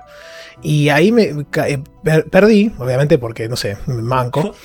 Y, y- y a- y de- no, cuando perdés, yo dije, bueno, listo, arranco de vuelta, viste, grabé antes. Arranca una pelea que es 850 veces más difícil que lo que había perdido antes. Yo decía, ¿por qué le pasa a este juego? Y una de las, y las mecánicas de esa pelea, que me volvió loco, se empieza a dar vuelta la pista. O sea, se te dan vuelta los controles. ¿entendés? Los controles de izquierda, izquierda, izquierda, derecha, al revés. Vos ves los saltos desde el techo, no entendés nada. Se te- todo el fondo se difumina en un momento. Sí, Por eso decimos juega que mucho de, deformando tu campo de visión. Eso es hermoso, ¿eh? Sí. es muy original. Porque momento- una, es una dificultad rara. Las, por ahí las mecánicas se mantienen, pero al distorsionarte el input visual, tenés que enfocarte el triple para coordinar bien lo que estás haciendo. Es que ese es un poco el, el que está bien, porque en realidad la mecánica original, sacando las, la- las, las trabas en el piso y después las paredes de- del programa de Marley, tenés, no tenés otras mecánicas más. No podés cuántas veces más vas a innovar con eso. Entonces está bueno que sí, jueguen tiene con- fecha de vencimiento. Y Claro. A pesar de ser juego corto, se llega a gastar un poco esa mecánica si no fuera por, eh, bueno, por las variaciones que le meten con otros elementos. Así que bueno, yo jugué poquito, pues, lo jugué más que nada para acompañar tu, tu informe. Este, pero la verdad que te digo, juego media hora y termino súper cansado. No puedo seguir más, porque esa pelea me mató. Dije, bueno, listo, apagué, chao. Y la terminé ganando, por suerte. Y, te- y no sé, pasa algo rarísimo después. O sea, si querés seguir comentando, porque era para traer esa mecánica justo que me acordaba. Sí, sí, bueno, vamos a dejar ahí porque ya ent- entramos en terreno de spoilers. eh, y justamente la historia es otro de los puntos muy fuertes que tiene este juego. Porque si bien arranca... a ver, hay un par de etapas muy marcadas. Tenés la etapa en la que te dejas llevar y no entendés qué carajo está pasando y todo es totalmente absurdo y nada tiene sentido. Y se disfruta porque te dejas llevar y todo te sorprende y todo es simpático, todo es entretenido, todo capta tu atención y todo pasa rápido. No, no estás suficiente tiempo trabado en ningún lugar como para que te empiece a aburrir. Es muy dinámico ese sentido. Todo el tiempo estás cambiando de escenarios, de personajes, de situaciones, de todo. Y después tenés otra etapa, una, digamos, la, segunda mitad del juego, en la que ya eh, a entender un poco más de qué, de qué va. De qué va el entorno, la historia, la situación, que hay detrás. Como que se empiezan a atar algunos hilos, te dan un par de explicaciones por, por acá, un par de plot twists por allá. Y como que pasas de deambular dejándote llevar por la corriente a tener un objetivo un poco más claro y perseguirlo. Y ambas etapas están muy, muy, muy bien ejecutadas. Y en conjunto la, la experiencia como un todo es una historia muy bella, muy que te deja pensando, que, que te, toca el corazón por, por momentos, tiene alguno que otro momento agridulce tal vez, pero eh, overall, a, grandes rasgos, es una historia muy, linda que te va a acompañar por un par de semanitas una vez que, termines de jugarlo. Y de- desarrollando un poquitito el tema de mecánicas y dificultades, no quiero dejar de mencionar que no solamente tiene más de una dificultad, sino que vos podés cambiar la velocidad al vuelo en cualquier momento. Una pelea te está resultando un poco difícil, en el momento podés cambiar a la dificultad más fácil, la pasás, terminaste la, la pelea, la volvés a poner normal, la volvés a subir, haces lo que quieras, lo que se te cante, de acuerdo a tus necesidades del momento. A mí me pasó que eh, esto es un eh, spoiler. El juego tiene un, eh, un New Game Plus. Se te desbloquean algunas cositas cuando, cuando lo terminas la primera vez y, te invita a, rejugarlo un poco como para explorar un poquito más, sacar alguna cosita opcional. Entre ellas, por supuesto, como no pueden faltar en este tipo de juegos, tenés la posibilidad de enfrentarte a uno que otro Uber Boss, algún jefe más difícil que los jefes finales de la historia principal. Y yo venía pechito inflado, sintiéndome más champion. Dije, ay, pero me pasé en todo el juego en, en difícil y, y- perdí pocas veces. La tengo re clara. No duré más de 15 segundos en una puta partida contra el Uber Boss. Y para pasarlo lo tuve que poner en fácil, incluso poniéndolo en la dificultad más baja. Tuve que meterle como 20 intentos, me secó completamente la cabeza pasar uno solo de los varios Uberboss que, que tiene. Eh, y después de eso dije, no, no, no, todo bien, los otros, eh, déjalos que están, están bien donde están, no necesito pelear contra estos bichos. Perfecto para Santi, ¿no? Que estaba diciendo que le costó el primero de- del juego. Che, igual pregunta aposta. El tema de la duración, ¿habías dicho cuánto duraba más o menos el juego? 5 a 7 horas. El idioma es, es un juego indie, chicos, solamente inglés, ¿no? Ay, me mataste, creo que está solamente en inglés, no recuerdo haber visto opciones de idioma. Yo lo jugué en inglés. Sí, sí. Pero bueno, no tengo mucho más que decir al respecto. Jueguenlo porque Es corto, sale dos mangos eh, y más allá de la gastada a Santi, no es, un, no es un juego muy difícil y incluso jugándolo en dificultades bajas no deja de ser súper satisfactorio. Y... Ah, última cosita que casi la, la paso por alto. Al, principio mencioné tres tipos de, de instancias y mencioné solamente dos. Mencioné el overworld, mencioné las, las peleas y me faltaron los minijuegos. Tiene una colección de minijuegos que son todos eh, parte de la historia. eh, muy variados, muy, muy divertidos, muy simpáticos.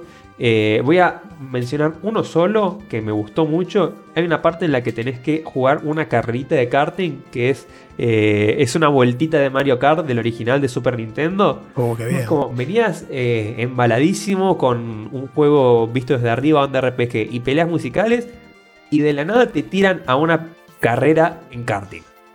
Eso fue un momento glorioso. Y como ese, hay muchas otras sorpresitas más. Todo muy lindo. todo el tiempo está sorprendiéndote este juego. Así que no puedo dejar de recomendarlo. Es un- uno de los, los juegos que más disfruté en lo que va del año para el, tipo de producto que, por supuesto. Ahí me estaba fijando en Steam y bueno, no tienen idioma español, pero para no, no hacer que Rami sea el único que diga los precios, 215p con impuestos incluidos. Gracias, Agul, gracias. Ese dato siempre, siempre es útil para nuestros oyentes. Yo ya estaba entrando a la página a buscarlo, pero bueno, sí, gracias. Y después si no está para Switch, por lo que vi, ¿no? Solo Switch y... Sí, ve- ve- y 20 PC. dólares. Sí, No, sí, no, tres no, riñones no. para el de- en la versión de Switch, tres riñones en Argentina. Sí, sí, no era, no era esa mi idea, pero sí. eh, Mirá, ni- Switch, ni me- Switch y me PC fijé. únicamente. Ni me fijé, pero te lo digo rápido y seguro que son entre, entre, 10, 15, 10, y, entre 15 y 20 por lo menos. En Steam Internacional está 10 dólares. Ah, no, 10 dólares. Apa, Sí, mira, sí. Qué curioso. No, 15 bueno, está, un solo perdón. riñón. ¿Está bien? ¿Está bien? 15, Eh, che, es 15 aceptable. Elijan en qué gastan su riñón, chicos, que, que son como las estrellitas doradas de Nintendo, no, manda- no se regeneran. Le mandamos un saludo al Gabe, que no se dé cuenta nunca, que los, los, los publishers que no se den cuenta nunca del dólar Steam, por favor. Ya se dieron cuenta, que Sí. no dejen de hacerse los boludos nunca, por favor. Claro. Bandai, pu- Bandai No. puso un DLC a 30 mil pesos, después lo, lo Eh, arregló. no, no solamente puso un 300. DLC, hijos de puta, los de Bandai actualizaciones Sí, sí. de algunos juegos viejos de la saga Tales y alguna que otra saga todos, más y lo todos. llevaron al sí. carajo. Pasaron por ahí por el por el- el- la góndola con la, la pistolita y cambiaron todos los precios. Sí, Estuvieron remarcando precios. sí unos hijos de puta. Hijos de puta. Alguien les avisó, no sé quién fue. Ya vamos a Sí, encontrar. sí. Alguno hizo un posteo ahí en el foro de Steam quejándose y. bueno, bueno, entonces con eso ya damos por terminado este primer bloque, eh, que fue bastante eh, lleno de contenido. Y en el segundo bloque hablamos lo- los restantes.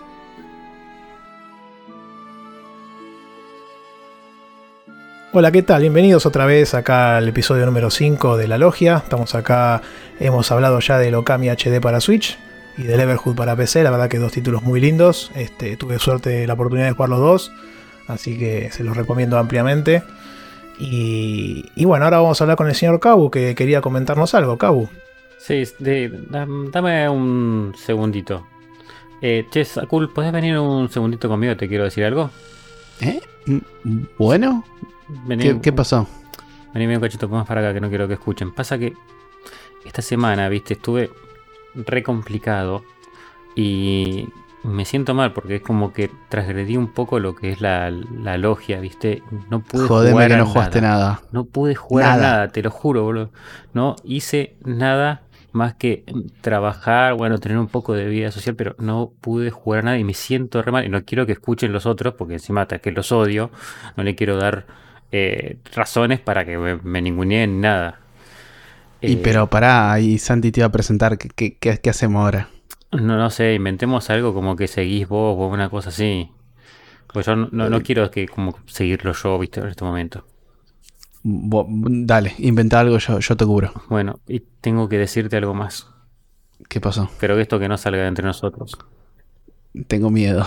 No, no solo no jugué a nada, sino que volví al Genshin Impact. No, no, pues, no, me estoy arrepintiendo, arrepintiendo ya de ayudarte. No, pero eh, ese- te Ah. juro que es en el celular, ni siquiera los lo, puede la compu. Es en los No, momentos. encima mobile, encima Ya lo sé, sé, lo sé, sé, sé que es el vicio ese, pero no sé, caí de vuelta porque sacaron el nuevo parche algo y lo poco que hice fue jugar al Genshin Impact.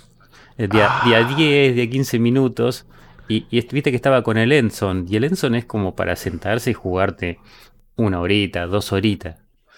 Y De- no, decí, decí que somos compañeros de trinchera en los juegos de estrategia, porque si no ya, ya, ya tendría que yo empezar la lista negra. Bueno, pero imagínate que jugar un XCOM de a 10 minutos, ¿no? Te- no podés. Y bueno, lo tenía ahí y lo bajé de vuelta y bueno, caí, caí en ese vicio. Pero no quiero que se enteren los otros. Para, para, vo- volvamos porque creo que nos están mirando raro. Dale, dale, bueno. Che, chicos, ¿falta mucho? No, sí, sí, ya, ya estamos. Eh, justo acá me dijo Sakul que iba, iba a continuar él. Pero no ibas, que- a, no ibas a hablar vos, Cabu, de que sigue Sakura entonces. No, Eh, no, sí, lo, lo dejo por ahí para el próximo ah, programa. y les- es les un juego. Es un juego que jugaron los dos, tal vez, puede ser, Claro, claro. ¿no? Bueno, le mando un saludo a Aloy. Te mando un saludo a Aloy, me dijo.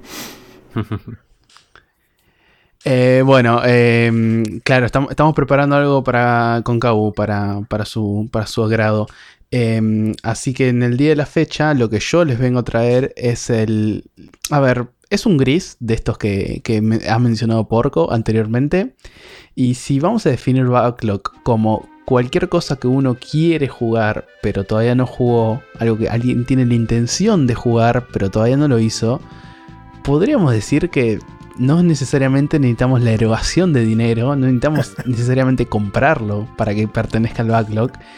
Y es- en el día de la fecha me cae a mí eh, justamente uno de estos casos, ya que estoy jugando un mod del Portal 2, algo 100% gratuito, que eh, salió en abril de este año, abril 2021, un título reciente podríamos decir, llamado Portal Reloaded.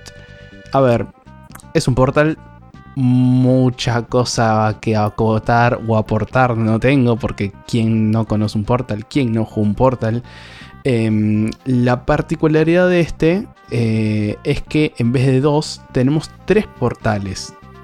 Em, no sé si. eh, o sea, todos acá jugamos el portal, ¿no? ¿Alguna vez? Che, eh, Sakul, ¿de casualidad está recargado el portal este? Eh, po- podríamos decir que sí, sí, sí, sí. Está tan cargado que, que no, no le alcanzaba con dos, sino que tuvo que meter un tercer portal.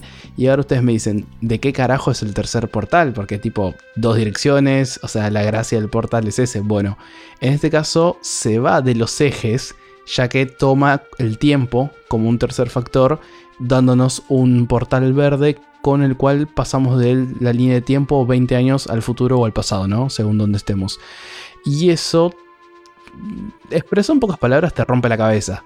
Porque ya estás jugando con cosas que mueves de un tiempo a otro, donde las colocas, si, o sea, tenés mucho causa y efecto. Ya no es solamente momentum, que era la mecánica principal del Portal 1 y parte del Portal 2, sino que también tenés causa y efecto de cosas que ya sea correr un ítem, o por ejemplo, dejo un ítem moviéndose en el, en el presente, mueve a futuro, el ítem va a seguir moviéndose. Siempre y cuando no se haya roto el piso o el trampolín que lo usa o etcétera. ¿Y qué pasa? Yo no me puedo llevar un ítem al futuro. Porque no tiene. O sea, eh, te lo meten con la gracia. A ver, tiene. Es un mod hecho por fans. Y tiene las cosas básicas que tiene tener un portal. Tiene chistes. Tiene un narrador bastante bien, toda la actuación de voz. Eh, tiene, eh, bueno, claramente tiene muchas cámaras, son 25 si no me equivoco, dándonos unas aproximadamente 6 horas de juego, depende cómo se trabe uno. Tiene el Companion Cube, porque tiene que estar, sí o sí. Y eh, tiene algún que otro plot twist. No son gran cosa, pero quien jugó el Portal 1 y 2, eh, cuando empezás a saltear de un tiempo a otro y vas avanzando por las cámaras, como todos saben en el Portal, a medida que vas avanzando, te van revelando o ticiando la historia. Acá te dicen, che, por alguna razón que no logramos descubrir, eh, algo pasa y en 20 años en el futuro está como todo medio caótico. Y eh, el objetivo tuyo con estas pruebas es que estés en cámara suspendida y cuando llegue ese conflicto te vamos a despertar para utilizarte. No voy a dar más detalles de ese para no entrar en spoiler, pero lo único que puedo decir es que cuando llegan al final te das cuenta que es un juego hecho por fans porque tiene guiños y el final tiene un pequeño plot que no iba por lo que yo esperaba, pero cierra bastante bien. Eh, después, hay niveles que te rompen la cabeza con el tema del tiempo, que es bastante complicado. Porque, por ejemplo, uno dice, eh, bueno, el tema del momentum y demás es algo que ya en el Portal 1 quizás era novedoso, en el Portal 2 ya uno lo tenía más o menos mm, controlado o dominado. Pero ahora el tema también de moverte a través del tiempo y no solamente dónde salir, implica cuándo salir. Eh, y todo eso combinado con los distintos objetos que claramente tiene todos. Tienen la torreta, tienen los rayos láser, tienen los trampolines, eh, tienen las piletas de ácido que te quemas. Bueno, tiene básicamente todo. Eh, lo cual complica el juego. La parte positiva, que aunque haya salido este año y he pecado de tener que entrar a YouTube a buscar alguna que otra solución, están creo que todas las cámaras, yo no necesité todas, pero una de las últimas es como que encima haces bien las cosas y si fallas una milimétricamente o si, como tenés este tercer portal del tiempo, haces la solución del puzzle, pero volvés para atrás o para adelante y modificas algo, se va a modificar en el otro tiempo y quizás, aunque hiciste bien la solución, no está tan eh, curado ese tema, quizás es lo único que le ves la mano de que, bueno, no es un estudio grande que lo hizo atrás, porque quizás este, hiciste toda la solución, pero fallaste algo y en ese momento lo que tienen que hacer si lo van a jugar y les pasa es tirarse, matarse, eh, ya sea por un láser, una pileta, lo que sea, y les va a devolver el checkpoint interior de cuando habían solucionado justo ese paso antes que lo caguen. La verdad es mi recomendación porque puede llegar a ser muy frustrante el tema de ir y volver una y otra y otra vez. ¿Sabes si, si, la comunidad se lo informó a los, a los devs del mod para ver si lo parchean? Porque esas cosas es como decís vos, como siendo un par de personas que lo hacen, se les escapa o tienen alguna parte que es un dead end, ¿viste? Entonces lo tienen que parchear. No me fijé exactamente eso si se, se lo pidieron, pero sí que tiene mucho apoyo. A ver, todo el fandom de Portal, todo el fandom de, de, los juegos de Valve directamente es un fandom gigante que siempre están apoyando. El juego salió hace poco, abril 2021, y está, entras ahí a la parte de los foros, discusiones de Steam del juego y está lleno de memes, está lleno de discusiones, está lleno de todo. Quiero creer, a ver, son detalles muy chiquitos, tampoco te arruinan la experiencia. Eh, pero, por ejemplo, no sé, tenés que ir pasando varias puertas de una misma cámara. Quizás pasaste dos puertas y como moviste mal el cubo o lo disparaste otro tiempo, te cagaste todo y tendrías que volver al primero. Entonces yo en esos momentos me mataba y decía, bueno, sigo de acá. Pero son esos pequeños detalles que tampoco te arruinan la experiencia. Em, mucho más para aportar no tengo, porque la verdad no quiero arruinarles el plot. Eh, quien jugó Portal 1 y 2 probablemente piense lo mismo que yo cuando vaya jugando a medida. Y el final les puede llegar a volar la cabeza un poquitito, no mucho, pero un poquitito. Em, pero nada, la verdad es, a ver, es un juego gratis, es un mod gratis, lo tiene todo el mundo quien haya tenido el Portal 2. Si no tiene el Portal 2, no sé qué están esperando, siempre está 2 pesos. Eh, Rami, te pido después si me decís el precio ahora del Portal 2 que debe estar regalado. Ya, ya, estoy entrando, ¿eh? Sí, y nada, todo el tema. Eh, creo que este tiene. está subtitulado en español, lo cual me sorprendió porque es un, es un mod de un, de un par de. Eh, eh, ah, perdón, no dije. Los desarrolladores. Va, sí, son, son desarrolladores del mod. Se llaman Portanis. Me fijé si habían hecho algún otro mod o algo antes de este y aparentemente es el primero. 130 pesos, ¿eh? Perdón. Ah, sin una bicoca. Una bicoca. Sí, sí. Voy a decir que en, voy a decir que en Switch no está. Así que quédense tranquilos. Ah, yo voy a decir que la verdad que me re hypeaste porque amé el Portal 1, amé el Portal 2, jugué en las misiones cooperativo con un amigo, hice los mods que hacía la, gente, creo que en el workshop, jugué algunos hasta que bueno, en algún momento me cansé. Así que que vuelva después de tantos años a tener contenido, tengo un montón de ganas de jugarlo. Sí, básicamente, la, para hacerla corta es eso. Si te gustó el Portal 1 y 2, este mínimo amerita probarlo. Quizás tiene alguna que otra parte frustrante por esto del portal del tiempo, pero no te arruina en sí la experiencia. Y igual te es un juego corto. En una tarde te sentás y, lo pasás. Y si no, no se sientan mal. A ver, 2021. Si tienen que ver una guía para pasar una cámara, bueno. ¿Quién no lo ha hecho? Que, que arroje la primera piedra. No pasa nada, mira, la verdad que Este, yo creo que me- lo puedo decir por todos los chicos, pero la verdad que el Portal, el 1, yo el 2 no lo jugué, jugué el 1, pero a- ambos juegos son altamente recomendables y cualquier persona que guste de los videojuegos tiene que por lo menos probarlos, pues me parecen que son una experiencia realmente única. A mí, ustedes saben que yo no juego en PC y cada tanto agarro un juego y lo termino y este fue el Portal. Lo agarré un día, lo, lo jugué en dos días seguidos, lo liquidé y la verdad que me encantó. Este, así que muy buena recomendación. Me parece muy interesante el agregado del tiempo como un elemento para, jugar. Y eso también te, podría abrir la puerta a. Bueno, calculo que, como dijo Kabu, que hay muchos mods que ya lo deben haber hecho o lo deben haber explorado. Eh, incluir esa mecánica de los portales con otras variables también, ¿no? Ahora hace poco salió un shooter que, también juega con los portales y me pareció bastante ingenioso. Así que está bueno, está bueno que implementen esas mecánicas con otros estilos. Aparte, qué juegos adictivos los Portal. Sí, sí, son muy, muy adictivos y, y- y te, y te- y te invitan. Es, co- es como que pasas un nivel y querés hacer el siguiente y el siguiente y el siguiente y los, y los liquidas rápido. Sí, sí, son, muy que- clásicos de, de la, del, va, de los juegos de Valve, ¿no? Eh, creo Sí. que son de los más. De, de los, va, de los últimos que salieron, digo, pero más allá de eso, eh, Sí. creo que son de los más. Los más populares, ¿no? Después del. Que, como que te impactaron mucho cuando salieron. El 1 especialmente y el 2 fue como un- un- una buena secuela. Hasta que Eh, descubrieron el currito de Steam y no volvieron más. Son, son clásicos, digamos, ya, ya a, esta, a esta altura no. Bueno, Así quién sabe, bueno. ¿eh? Nadie sabe. Si no, no- no Eh, pueden volver. Puede- en algún puede momento. venir un Portal, puede venir un Portal 3, un Half-Life 3, ¿no? Half-Life 3, sí, sí. Yo creo Este- que, fuera de joda, que en algún momento eso va a salir, pero no sé cuándo. Eh, A mí yo- me gustaría, su- seguramente te tengan que hacerte firmar un, eh, ¿cómo se llama eso? Cuando eh, ex- te, no, no, no tomas responsabilidad. NDA. No, no, no, cuando li- liberás de responsabilidad, tipo cuando subís una montaña rusa o algo así zarpado, Ah, un portal sí. enviar. Sí, un Sí, sí, cese, un, sí, un, un contrato de esos que firmas antes de una operación. Claro. Este, Pero un portal enviar sería una locura. Más de uno devolvería, pero sería una locura. ya veo, ya veo gente estrolada en la pared, Sakul. Sí, uno No saltando, salta- saltando por una ventana pensando que tiene un portal y Sí. terminando Uy, mira, en- fui a otra dimensión. estrolado contra la vereda. Sí, sí. Mamita.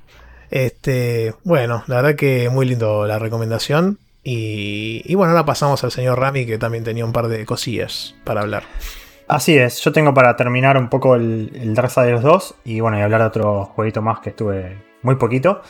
Del Darksiders 2, bueno, inspirado un poco por eh, dos comentarios que, que dejaron en, el Discord de, Nico Vías Palermo, que en realidad tiene como un- una serie para Expression News, pero el Discord es de él en realidad. Eh, que tanto Fer Carrizo como él hablaron del, de- del que escucharon el episodio, así que gracias a ellos. Y bueno, una cosa que comentaba Nico primero fue que eh, cuando jugó le, jodía que Death, que es el personaje, eh, no sabe nada de, digamos, el, reino de los muertos, porque vos en, el juego en un, en un momento vas al reino de los muertos. Eh, para ubicarnos de nuevo en la historia del juego que sucede paralela al 1, eh, en, el 1 el personaje que es War, o sea, la de, digamos, guerra, lo engañan y termina como iniciando el apocalipsis antes de que sea necesario y por eso la humanidad termina destruida en la pelea entre, digamos, entre los demonios y los ángeles. Entonces, eh, Death en, el 2 eh, se pone como misión revivir a la humanidad. Y para, digamos, para salvar al hermano, porque bueno, los, cuatro jinetes del apocalipsis son como her- hermanos que eh, están muy unidos, digamos, eh, en la historia del juego. Entonces él para salvarlo dice que va a llegar a cualquier... va a hacer lo que sea para salvarlo. Entonces, bueno, lo, que decide hacer es eso. Salvar a la humanidad. Y vos en, el juego, en la historia del 2, vos en un momento llegás al, reino de los muertos. Y claro, es como que... Es algo que en realidad pasa en todo el juego, pero puntualmente el reino de los muertos choca más. Eh, la muerte, es, o sea, Death es como que no sabe nada, digamos, todo se lo explican. El, el tipo va pasando de un lugar al otro y, se encuentra con personajes nuevos que le explican cosas, le piden cosas.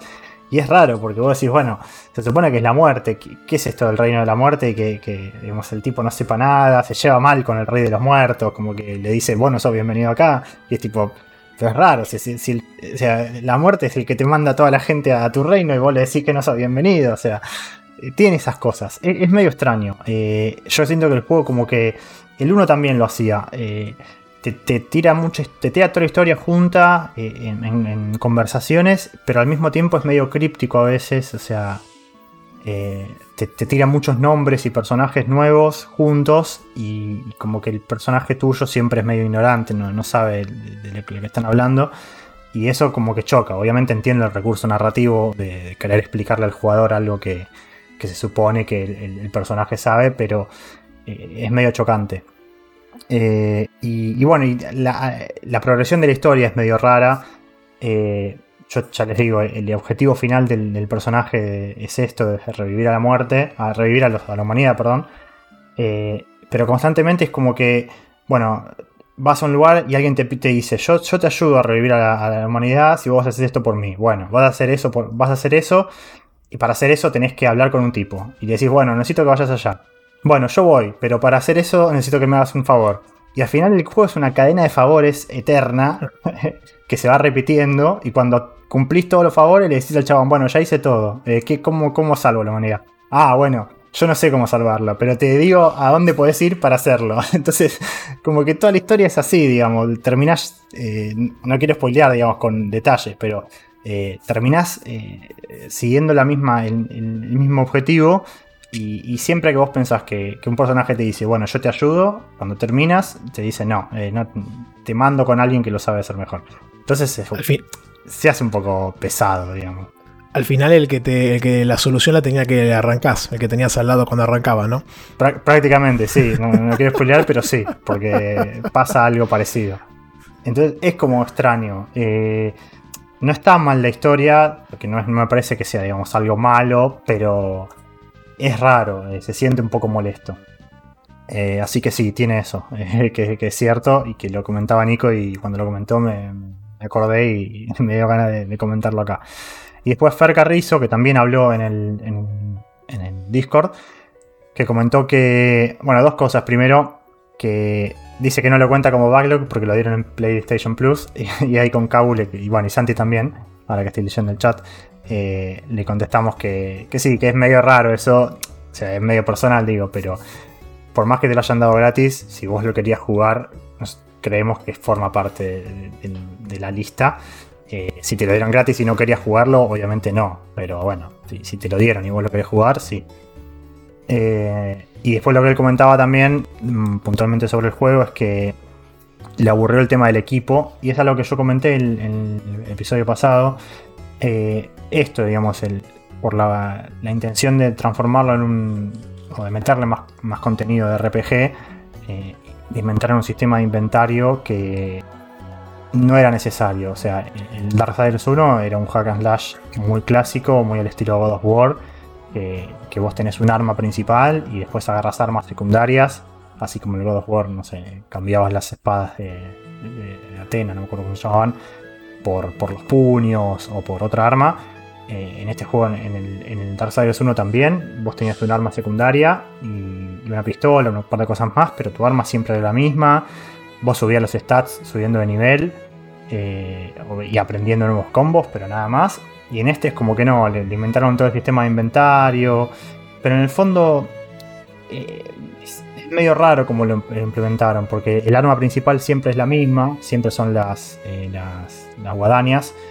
eh, y lo único que cambian son los stats, pero no cambian ni, una habilidad especial, ni, los combos que puedes hacer con cada arma, nada. O sea, son numeritos que, se suman a, tu- a tus stats y vos tenés que como que ah, se supone que estar preparado para que vos te armes una, una build de un personaje, no sé, más orientado al daño crítico, más orientado al daño por magia, pero me parece que le falta un poco más de, de algo que se que haga las armas un poco más únicas, ¿no? Porque al fin y al cabo, eh, si no siempre, o sea, si siempre hacen los mismos combos, lo único que cambia es, digamos, el diseño del arma y el daño que hacen.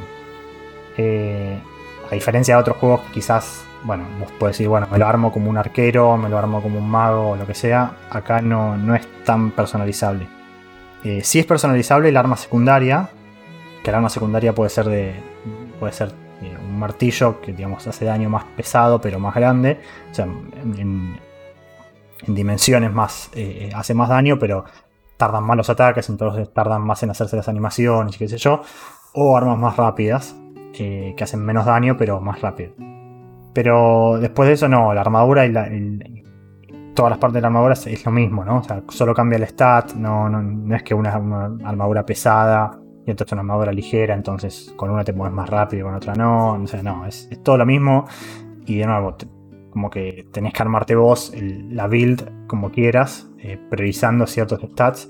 Pero un- yo a veces, digamos, he pasado niveles enteros sin cambiar de, de- de armadura y de repente entro al menú y digo, uy, mira, tengo esta que es mejor. Porque eh, no es necesario hacerlo, o sea, está pero no sirve del todo, entonces, o bueno, digamos, no, no es tan... No hace variar tanto el gameplay, entonces no, no, no me vi en la obligación de hacerlo. Y eso que lo estoy jugando en la dificultad, eh, no en la más difícil, porque esa la, desbloqueas cuando lo terminas, pero en la, más difícil que tenés disponible la primera vez que lo jugás. Y, y aún así no me pareció. Tiene su, su dificultad, he tenido que repetir algunas peleas, eh, porque tenés que tomarle la mano a algunas cosas, pero no me parece un juego difícil. Y digamos, todo el tema del inventario y qué sé yo, y de las builds que te puedes hacer, es medio. eh, O sea, está poco de más, digo. Sí, al pedo, la verdad, a veces cuando implementan esos elementos RPG que no suman tanto, que es una de las cosas que también yo celebré en el Okami, porque la verdad que, que, no, que son muy mínimas o casi inexistentes, como en un Zelda, ¿no? Que ya hemos tenido la- el debate con Ignacio muchas veces, que no es un RPG. Entonces, como este es muy similar, tampoco lo es. Y, y eso me, me gustó porque, viste, no tenés esa- ese tema de subir de nivel ni nada raro. Subís algunos stats, pero nada más. Y lo podés jugar de corrido sin preocuparte. Tanto por eso, ¿no? O que esté mal implementado, que es peor todavía. Claro, en este juego por eso es, está como implementado a medias, eh, porque la verdad que es como, como hack and slash, funciona re bien, al igual que el 1, que me pone, eh, en ese sentido me parece que está muy bueno el sistema de combate, eh, la sensación de los enemigos, o sea, eh, y el combate en sí se siente bien, digamos, cómo, cómo se conectan los golpes y qué sé yo, los combos que puedes hacer, o sea, está muy bueno, pero eh, todo este que, digamos, este- esta variable de, de- de RPG me parece que está un poco de más.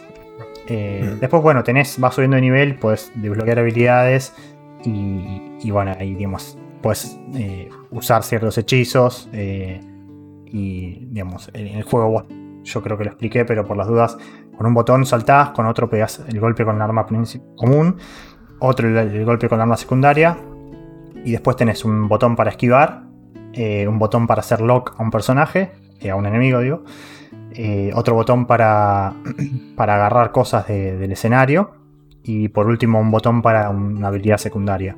Y después las habilidades que son la magia que vos eh, obtenés subiendo de nivel, tenés que apretar el botón L, que sería el LB, eh, que sería el, el L1, y combinarlo con alguno de los cuatro botones, digamos, principales del, joystick. Entonces como que vos te, te, armás, vos puedes elegir en qué botón querés poner cada hechizo, y, y bueno, te lo armás como te quede más cómodo. Eh, pero obviamente si tenés más hechizos que botones, nada, tenés que elegir cuatro.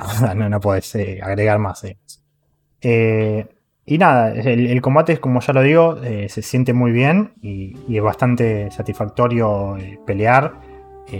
Tiene su dificultad, pero, pero se, aprende rápido y es muy rápido para, para hacer, digamos, si te morís, carga muy rápido en un checkpoint y tiene checkpoints muy seguidos, entonces es fluido, como que está hecho para que vos repitas en encuentros, no, no es que, sea todo, que lo pases así todo de una, sino que le encuentres la vuelta.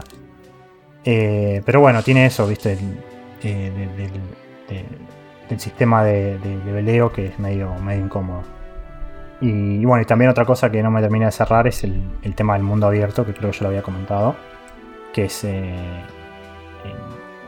el, el juego está dividido como en zonas y cada zona tiene como un, un mundo abierto, o sea, tiene un, área central grande, abierta, en la que hay enemigos, pero no hay mucho más que hacer, más que acceder a algunas eh, eh, dungeons que secundarios. Algunos son, digamos, de la historia principal, otros son secundarios. Y vos explorás esos dungeons, en algunos tenés habilidades, en otros peleas contra jefes, lo que sea, o haces misiones secundarias. Y después el, el área central del medio es un área abierta que hay algunos enemigos muy, muy débiles. Y nada, lo único que tenés que hacer vos ahí es caminar, o sea, no, tenés nada más que hacer. Eh, y esa parte se hace un poco lenta porque vas, vas arriba de un caballo, pero igual es. eh, no tiene mucho sentido. Está bien que el juego tiene un sistema de fast travel bastante cómodo, pero nada, es, me parece innecesario que hayan hecho un mundo abiertos teniendo el 1, que, digamos, que, que fue un buen exponente de que no es necesario tenerlo, ¿no? Eh, porque es un mundo abierto vacío, en que hay un par de enemigos, pero tampoco es que son, digamos, enemigos especiales ni nada, son los, los- los enemigos comunes. Y te obligan nada más a cabalgar a vos, no sé, 5 minutos de un punto al otro para hacer nada. Sí, se nota que es una falla de la época también. Porque el original Sí. salió en 2012 y hacer un mundo abierto en ese momento te, te iba a salir sí o sí pelado. Sí, sí, sí, sí, se nota mucho eso. Eh, por eso, me parece que son esas cosas criticables. Por lo que estás contando, esta, esta edición, fiel a su nombre, como que te mató un poco las ganas de decir la franquicia, ¿no? Eh, Sí, qué sé yo. eh, no digo que me disgustó. eh, me sigue gustando más el 1, creo yo.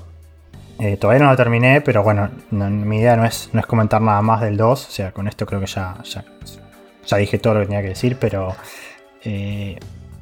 lo jugaría el 3. De hecho lo tengo, pero no, no ahora. Igualmente creo que fue bastante más criticado. Creo que lo comenté la, la vez pasada.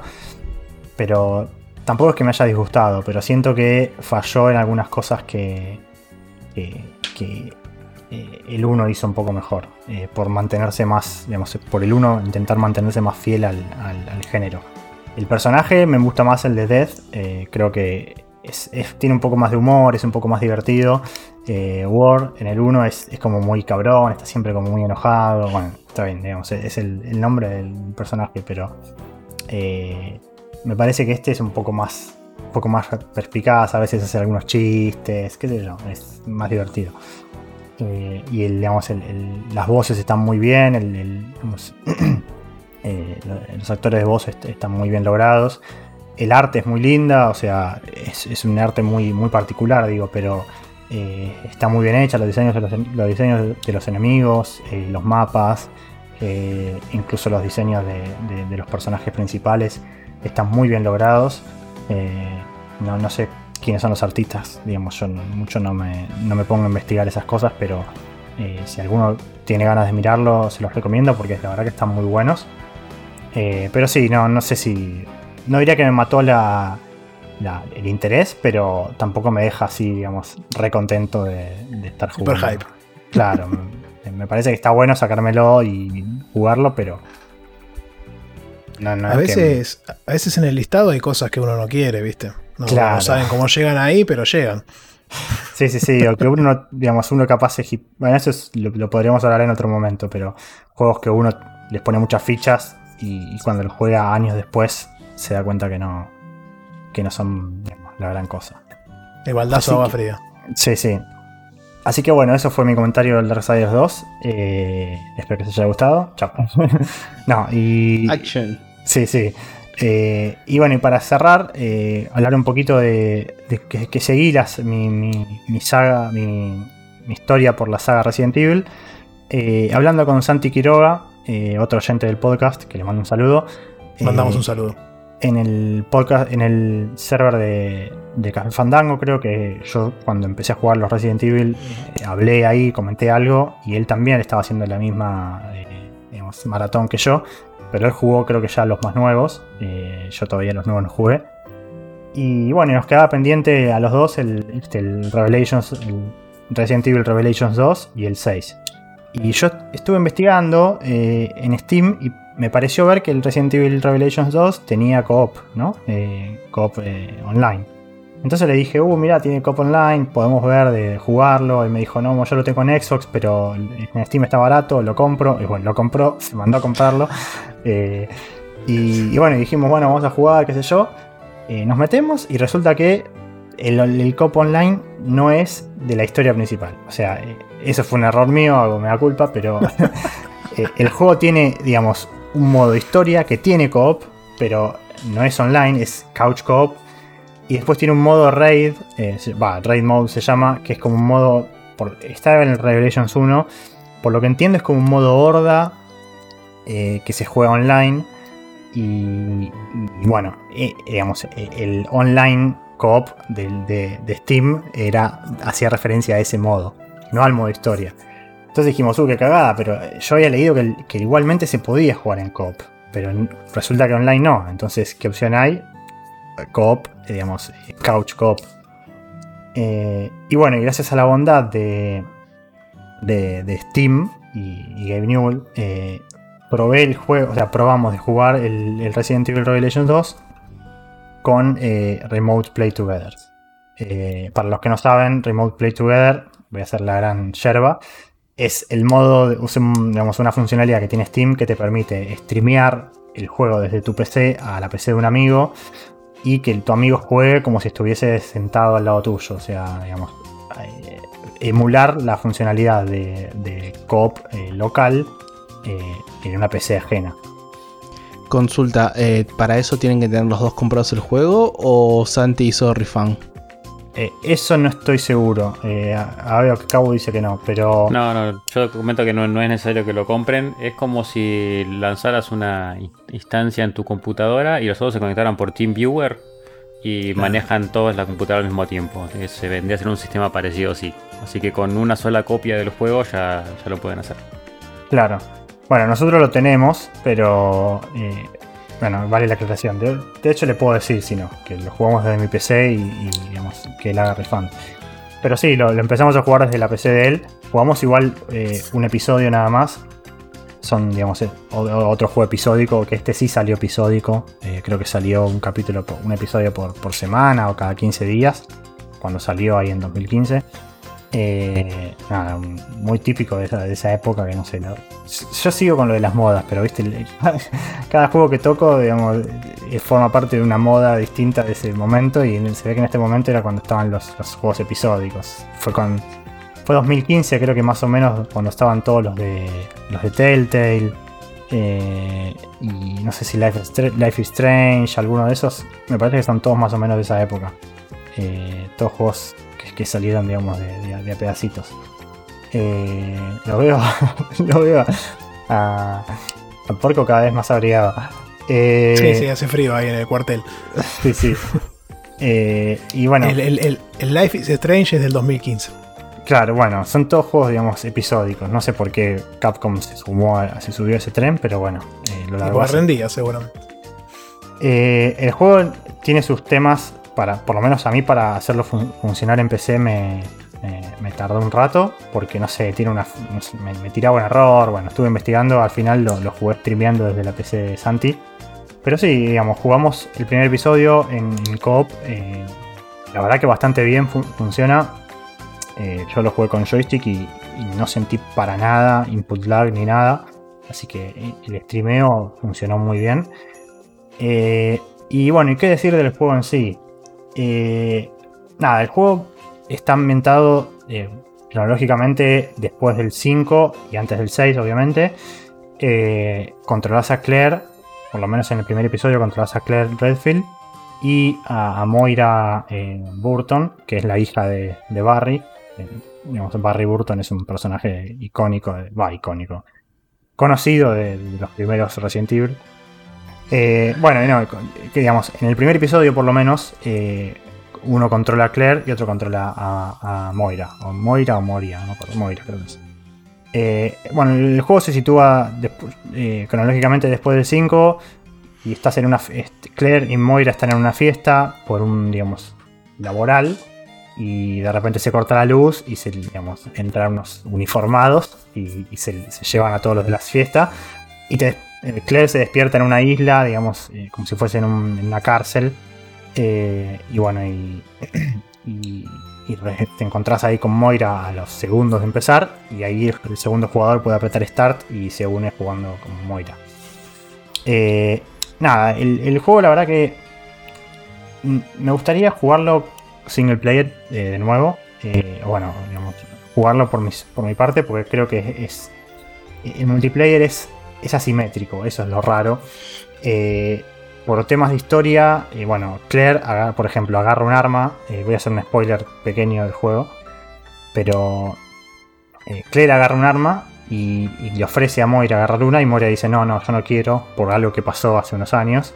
Entonces Moira agarra una linterna. Y vos, como el, jugador que controla a Moira, usa una linterna y más adelante una. una, una barreta, digamos, un, un portafierro. Mientras que el que controla a Claire tiene acceso a armas de fuego. Entonces es como que eh, la jugabilidad es un poco rara, porque eh, eh, un jugador, digamos, tiene armas de fuego y el otro no. Y nada, el, El, el desarrollador para mí tenía un hermanito y tipo le quería tirar la del Player 2 siempre ahí, tomá, hace Sí. eso. O tal vez le costó desarrollarlo para que estén al mismo tiempo disparando las dos, qué sé yo. Sí. Igual, pero. quizás hay un tema de balance, digamos, porque el juego está hecho también para que el segundo jugador se una rápido, si quiere, y si quiere salir, salga. Entonces, Ah, capaz, hay un bien. te- capaz hay un tema de balance de, de, digamos, de, de cómo balancear los enemigos para que haya dos jugadores humanos. Pero bueno, la cuestión es que yo en esa partida jugué como Moira. Y sí, es raro, qué sé yo. Eh, nada. Eh, El juego Igual sí- están al mismo tiempo, ¿no? Están al mismo tiempo, al mismo plano, digamos, porque más allá de ser asimétrico que tienen diferentes habilidades, están los dos personajes en la misma pantalla, digamos, Sí, sí, en la misma zona. Sí, están en, la misma, digamos, en el mismo mapa, sean siempre Claro, unidos. Lo que tiene, Claro. eso sí, es que eh, cuando, bueno, claro, al jugarlo en pantalla dividida, digamos, Steam cree que yo estoy al lado de- Claro. de Santi. Entonces, la pantalla se partió en dos. Y, digamos, la- el monitor, yo tenía un cuadradito, un rectangulito más chiquito con mi pantalla y otro arriba con la pantalla de él. Pero bueno, ese es, digamos, natural porque digamos, el juego está como emulando la, el co Y, y bueno, nada. Consulta, hay un tema en el juego sincrónico que la mayoría de juegos no resuelve bien y es el tema del fail state. Digamos, si muere un jugador, ¿pierdan los dos o qué onda en este caso? ¿O no murieron ninguno? No, no, eh, sí, si uno muere y el otro no lo rescata, eh, se muere, digamos, termina el juego. Eh, o sea, si, si mueren los dos al mismo tiempo, obviamente termina. Y si muere uno y el otro no llega a rescatarlo, eh, termina. Eh, así que sí, es, es medio raro. Eh, el cop no me termina de convencer. Yo no, la verdad no, no tuve la chance de darle por mí mismo, pero me gustaría jugarlo solo también. Claro, eso, eso te iba a preguntar si la verdad valía la pena o realmente eh, es conveniente directamente mandarse a jugarlo uno y chao. Yo creo que sí. Igualmente, obvio. eh, Para Santi, probar, si sí, estás, digamos.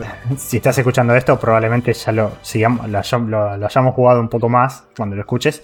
Pero sí siento que, que es un poco mejor jugarlo de a uno. Porque tiene cosas muy raras. Eh, por ejemplo, eh, las puertas son, digamos, cuando uno cuando abrís una puerta, eh, el juego como que te, No sé cómo explicarlo, pero las habitaciones están como divididas, o sea, vos no puedes estar en una habitación y pasar a la otra eh, rápidamente, sino que cuando, como en cualquier Resident Evil, cuando vos abrís una puerta es como que transicionás de mapa y los enemigos quedan atrás. Y, y lo que tiene que, claro, que el juego, si uno abre una puerta, el otro jugador, esté donde esté, se teletransporta al lado de la puerta de él y pasan los dos juntos por la puerta. Y eso es rarísimo, porque si, si estás jugando solo está bien, porque digamos, la IA supongo que te sigue a vos a todos lados. Pero yo puedo estar explorando una habitación, leyendo un documento, y Santi abre la puerta y yo aparezco al lado de él, y digamos, se el juego se olvidó que yo estaba haciendo otra cosa. Y eso es muy extraño. Eh, así que sí, digamos, la, la experiencia coop no es muy buena. Eh, a ver, eh, es divertido y con él nos divertimos, pero me parece que vale más la pena jugarlo solo, creo yo. Sí, no, está- no está tan bien logrado. No, eh, Me, me llamó la atención, interesante forma avisarle a Santi a través de un podcast que ya no vas a jugar no, no, Un por eso saludo, digo, Santi. me, doy, me doy el changüí desde ahora que gra- desde ahora que grabamos hasta que salga el episodio para terminarlo y hacer de cuenta como que no dije nada. Pero, no, no. Igualmente lo, lo- lo hablamos con él, dijimos de última la próxima jugar eh, al revés, o sea, desde mi PC. Porque también eh, él jugó como Claire, cagándose a tiros, y yo iba ahí con la linterna. Me iba a, lo- a la Alan Wake encima, porque con la linterna los puedes enseguecer a los enemigos, les apuntás con la linterna. No sé cómo hacer, porque te dice, bueno, apretá y concentrás el haz de luz. No sé cómo qué linterna concentra el haz de luz, pero. eh, Me, que- me quedo con, me quedo con la teoría de Sakul de que el, el dev lo hizo para el hermanito. Sí, sí, eso parece. Eh, no sé si los episodios siguientes eh, empiezan a agregar eh, eh, control. O sea, yo supongo que sí, que en los siguientes episodios, no sé si los personajes son los mismos, pero supongo que en los siguientes episodios eh, podés empezar a usar armas o algo más, porque me parece raro jugar todo el juego así solo. Eh, pero bueno, más allá de eso, eh, dejando de lado, digamos, la parte técnica del juego en sí, me gustó la ambientación, o sea, el tema de la isla, estás al principio, que es como una cárcel, está muy bien lograda, digamos. Es un poco. Es, es medio tenebrosa en ese sentido. eh, da, da miedo. eh, o sea, parece una ambientación más típica de un survival horror. eh, a nivel puzzles tí- típicos de Resident Evil, no hay mucho. son más bien, digamos, sencillos. Pero, pero la verdad que es. después, más dejando de lado eso, creo que está bastante bien. Y la alimentación, la música y eso está muy bien logrado. Los enemigos también. Eh, pero sí, tiene este tema del cop que no me, no me termina de cerrar. Así que nada, es cortito. el- creo que eh, el juego lo voy a pasar en un par de horas más. Así que comentaré las impresiones finales cuando termine. Consulta, habías dicho Resident Evil Revelation 2, lo- vos lo estás claramente jugando en PC, ¿y tenés idea en qué otras plataformas está o salió? Eh, Te digo, te digo si querés, eh, lo justo lo anoté para, para las notas. este, PlayStation 3, 4, el PlayStation Vita dice acá también, Xbox One y Nintendo Switch. Y calculo Sí. que en la, en la generación de ahora lo podrás jugar por retro otra vez, retrocompatibilidad, así que Sí, me, me parece raro, digamos, el diseño del juego que, que haya salido para consolas, digamos, de, de sobremesa. Porque parece como un, digamos, como un Resident Evil Light, ¿no? Por todo lo que estoy comentando. Esto de que es episódico y los episodios son cortitos y, y tiene un sistema de coop muy, muy liviano. O sea, me hace acordar más al Revelations original, eh, que era un juego de, Nintendo 3DS, que un juego, digamos, de, consola grande. Pero bueno, entiendo que igualmente no es un, no es una de las eh, salidas numeradas ¿no? de- del juego, no es un Resident Evil 6 o 7, es el Resident Evil, no un spin-off, porque se mantiene digamos, en la historia, pero eh, es un juego secundario. Así que nada, espero, comentarlo más cuando lo termine y comentar bien mis impresiones y alguna cosa más. Esto fue como un adelanto de- del tema del co-op. Y, nada, eh, fuera de joda lo, voy a terminar con Santi, quiero jugarlo con él porque está bueno. Eh, digamos, ver cómo, cómo, cómo se juega de, a dos. Y después de última, si, veo que no es muy largo, le daré un- una pasada rápida jugándolo solo. eh, y ya con eso lo, lo cierro. Una pregunta quizás media boluda de mi parte, ¿no? Y acá invito a Porco también, que es el que más sabe, o también sabe mucho de la saga. Pero que el título sean Revelations, ¿revelan algo importante al lore o a la saga? ¿O le pusieron eso porque quedaba bonito Biohazard Revelation? yo creo que te, re- Eh. te- creo que te revelan que no lo juegues. Ah, Sí. No, eh, el 1, digamos, no revela nada. O sea, eh, eh, por lo menos el 1 es una historia separada, casi completamente aislada del resto de los, de los Resident Evil. Eh, digamos, tiene personajes. eh, o sea, tiene los personajes de la saga, pero creo que ni hacen referencia a eso en otros juegos. ¿Sabes? Así que. ¿Sabes qué? Mm, Dato curioso, ¿no? Que el, el original, el 1, había salido para 3DS y después se porteó al resto de las, de las, eh, de las otras plataformas, ¿no? Y este no Sí. salió en 3DS, No, ni siquiera. no, no sé, rarísimo. Salió para Switch cuando se hizo el port, digamos. Sí, Eh, pero... raro que hayan cortado así de mambo cuando habían sacado el otro en 3DS. ¿Pero Sí, que no originalmente salió en Vita o en Play 3 Xbox este? No, no, en Play 3, eh, Play 4, no sé. Creo que sí, Play Sí, 3, por Play fecha. 4, Sí, PC. sí, Sí, Y en, y en Vita también había salido. Así que. Curioso. Un, da- un dato curioso me llamó la atención de que no salió después en 3DS. Eh, pido autorización para hacer dos breves comentarios.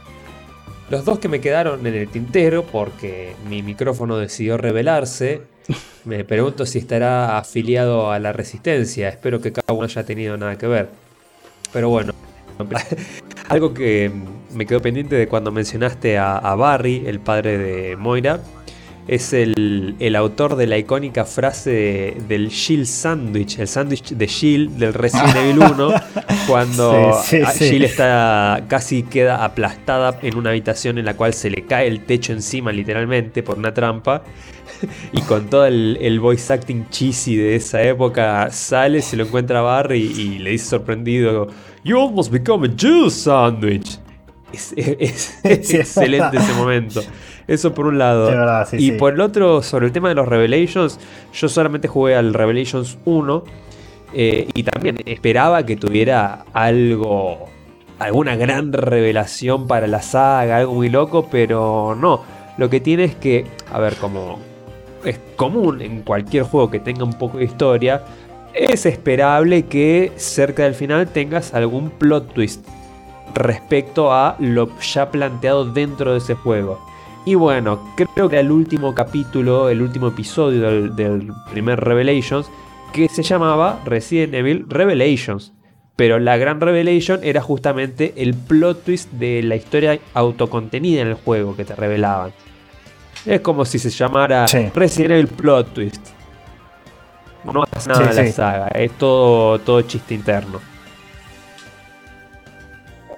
Bueno, muy bien. Eh, y con eso creo que ya cerramos ¿no? La- los, los juegos que ha traído Rami. La verdad que en este bloque hemos compartido el Portal Reloaded en PC, que lo jugó Sakul, mod del Portal 2. La verdad que muy, muy lindo. Y después Ramiro nos trajo el Darksiders 2, un cierre un poco al juego y algunos comentarios finales sobre su experiencia con el mismo. Y el Resident Evil Revelation 2, que no nos reveló nada, pero la verdad que también fue un juego muy, muy interesante para comentar. Calculo que más adelante tendremos más, más insight al respecto. Y después, en el bloque anterior, hablamos del Okami HD y del Everhood. Así que con, con estos comentarios podemos ir dando cierre a este programa. Este, les vuelvo a pasar las vías de comunicación para que se puedan contactar con nosotros en arroba la logia del backlog en Twitter. Este, nos pueden encontrar en YouTube también como la logia del backlog. Y en el mail es logia del backlog. Está actualizado el TXT. Muchas gracias. y bueno, eh, recuerden que también nos pueden encontrar en Spotify, en YouTube, como ya dijimos, en Anchor, en Google Podcast y en otras plataformas también. El otro día vi, que estamos en Argentina Podcastera, vieron que la página levanta todos los podcasts de Argentina. Ya estamos ahí también. Ah, que fue gestión suya el señor, el señor de marketing. Muy bien. Bueno, un saludo al departamento de marketing que estaba pleno. Este, y con eso vamos dando cierre al programa. Este, les mando un abrazo a todos. Muchas gracias por escucharnos, por escucharnos hasta este momento. Este, tengan buena semana, buenas dos semanas y nos estaremos viendo en el próximo programa. Ah, y antes de salir, no, no cerramos todavía. Los invito a que nos sigan mandando sus juegos más antiguos del backlog, ya que tal vez, quien dice o quien no dice, en el próximo programa les hable de un Mortal Kombat 9 que está muy bueno. Así que les mando un abrazo grande a todos este, y nos despedimos hasta el próximo programa de la logia del backlog. Adiós. Adiós. Nos vemos Chao, en chao. 15.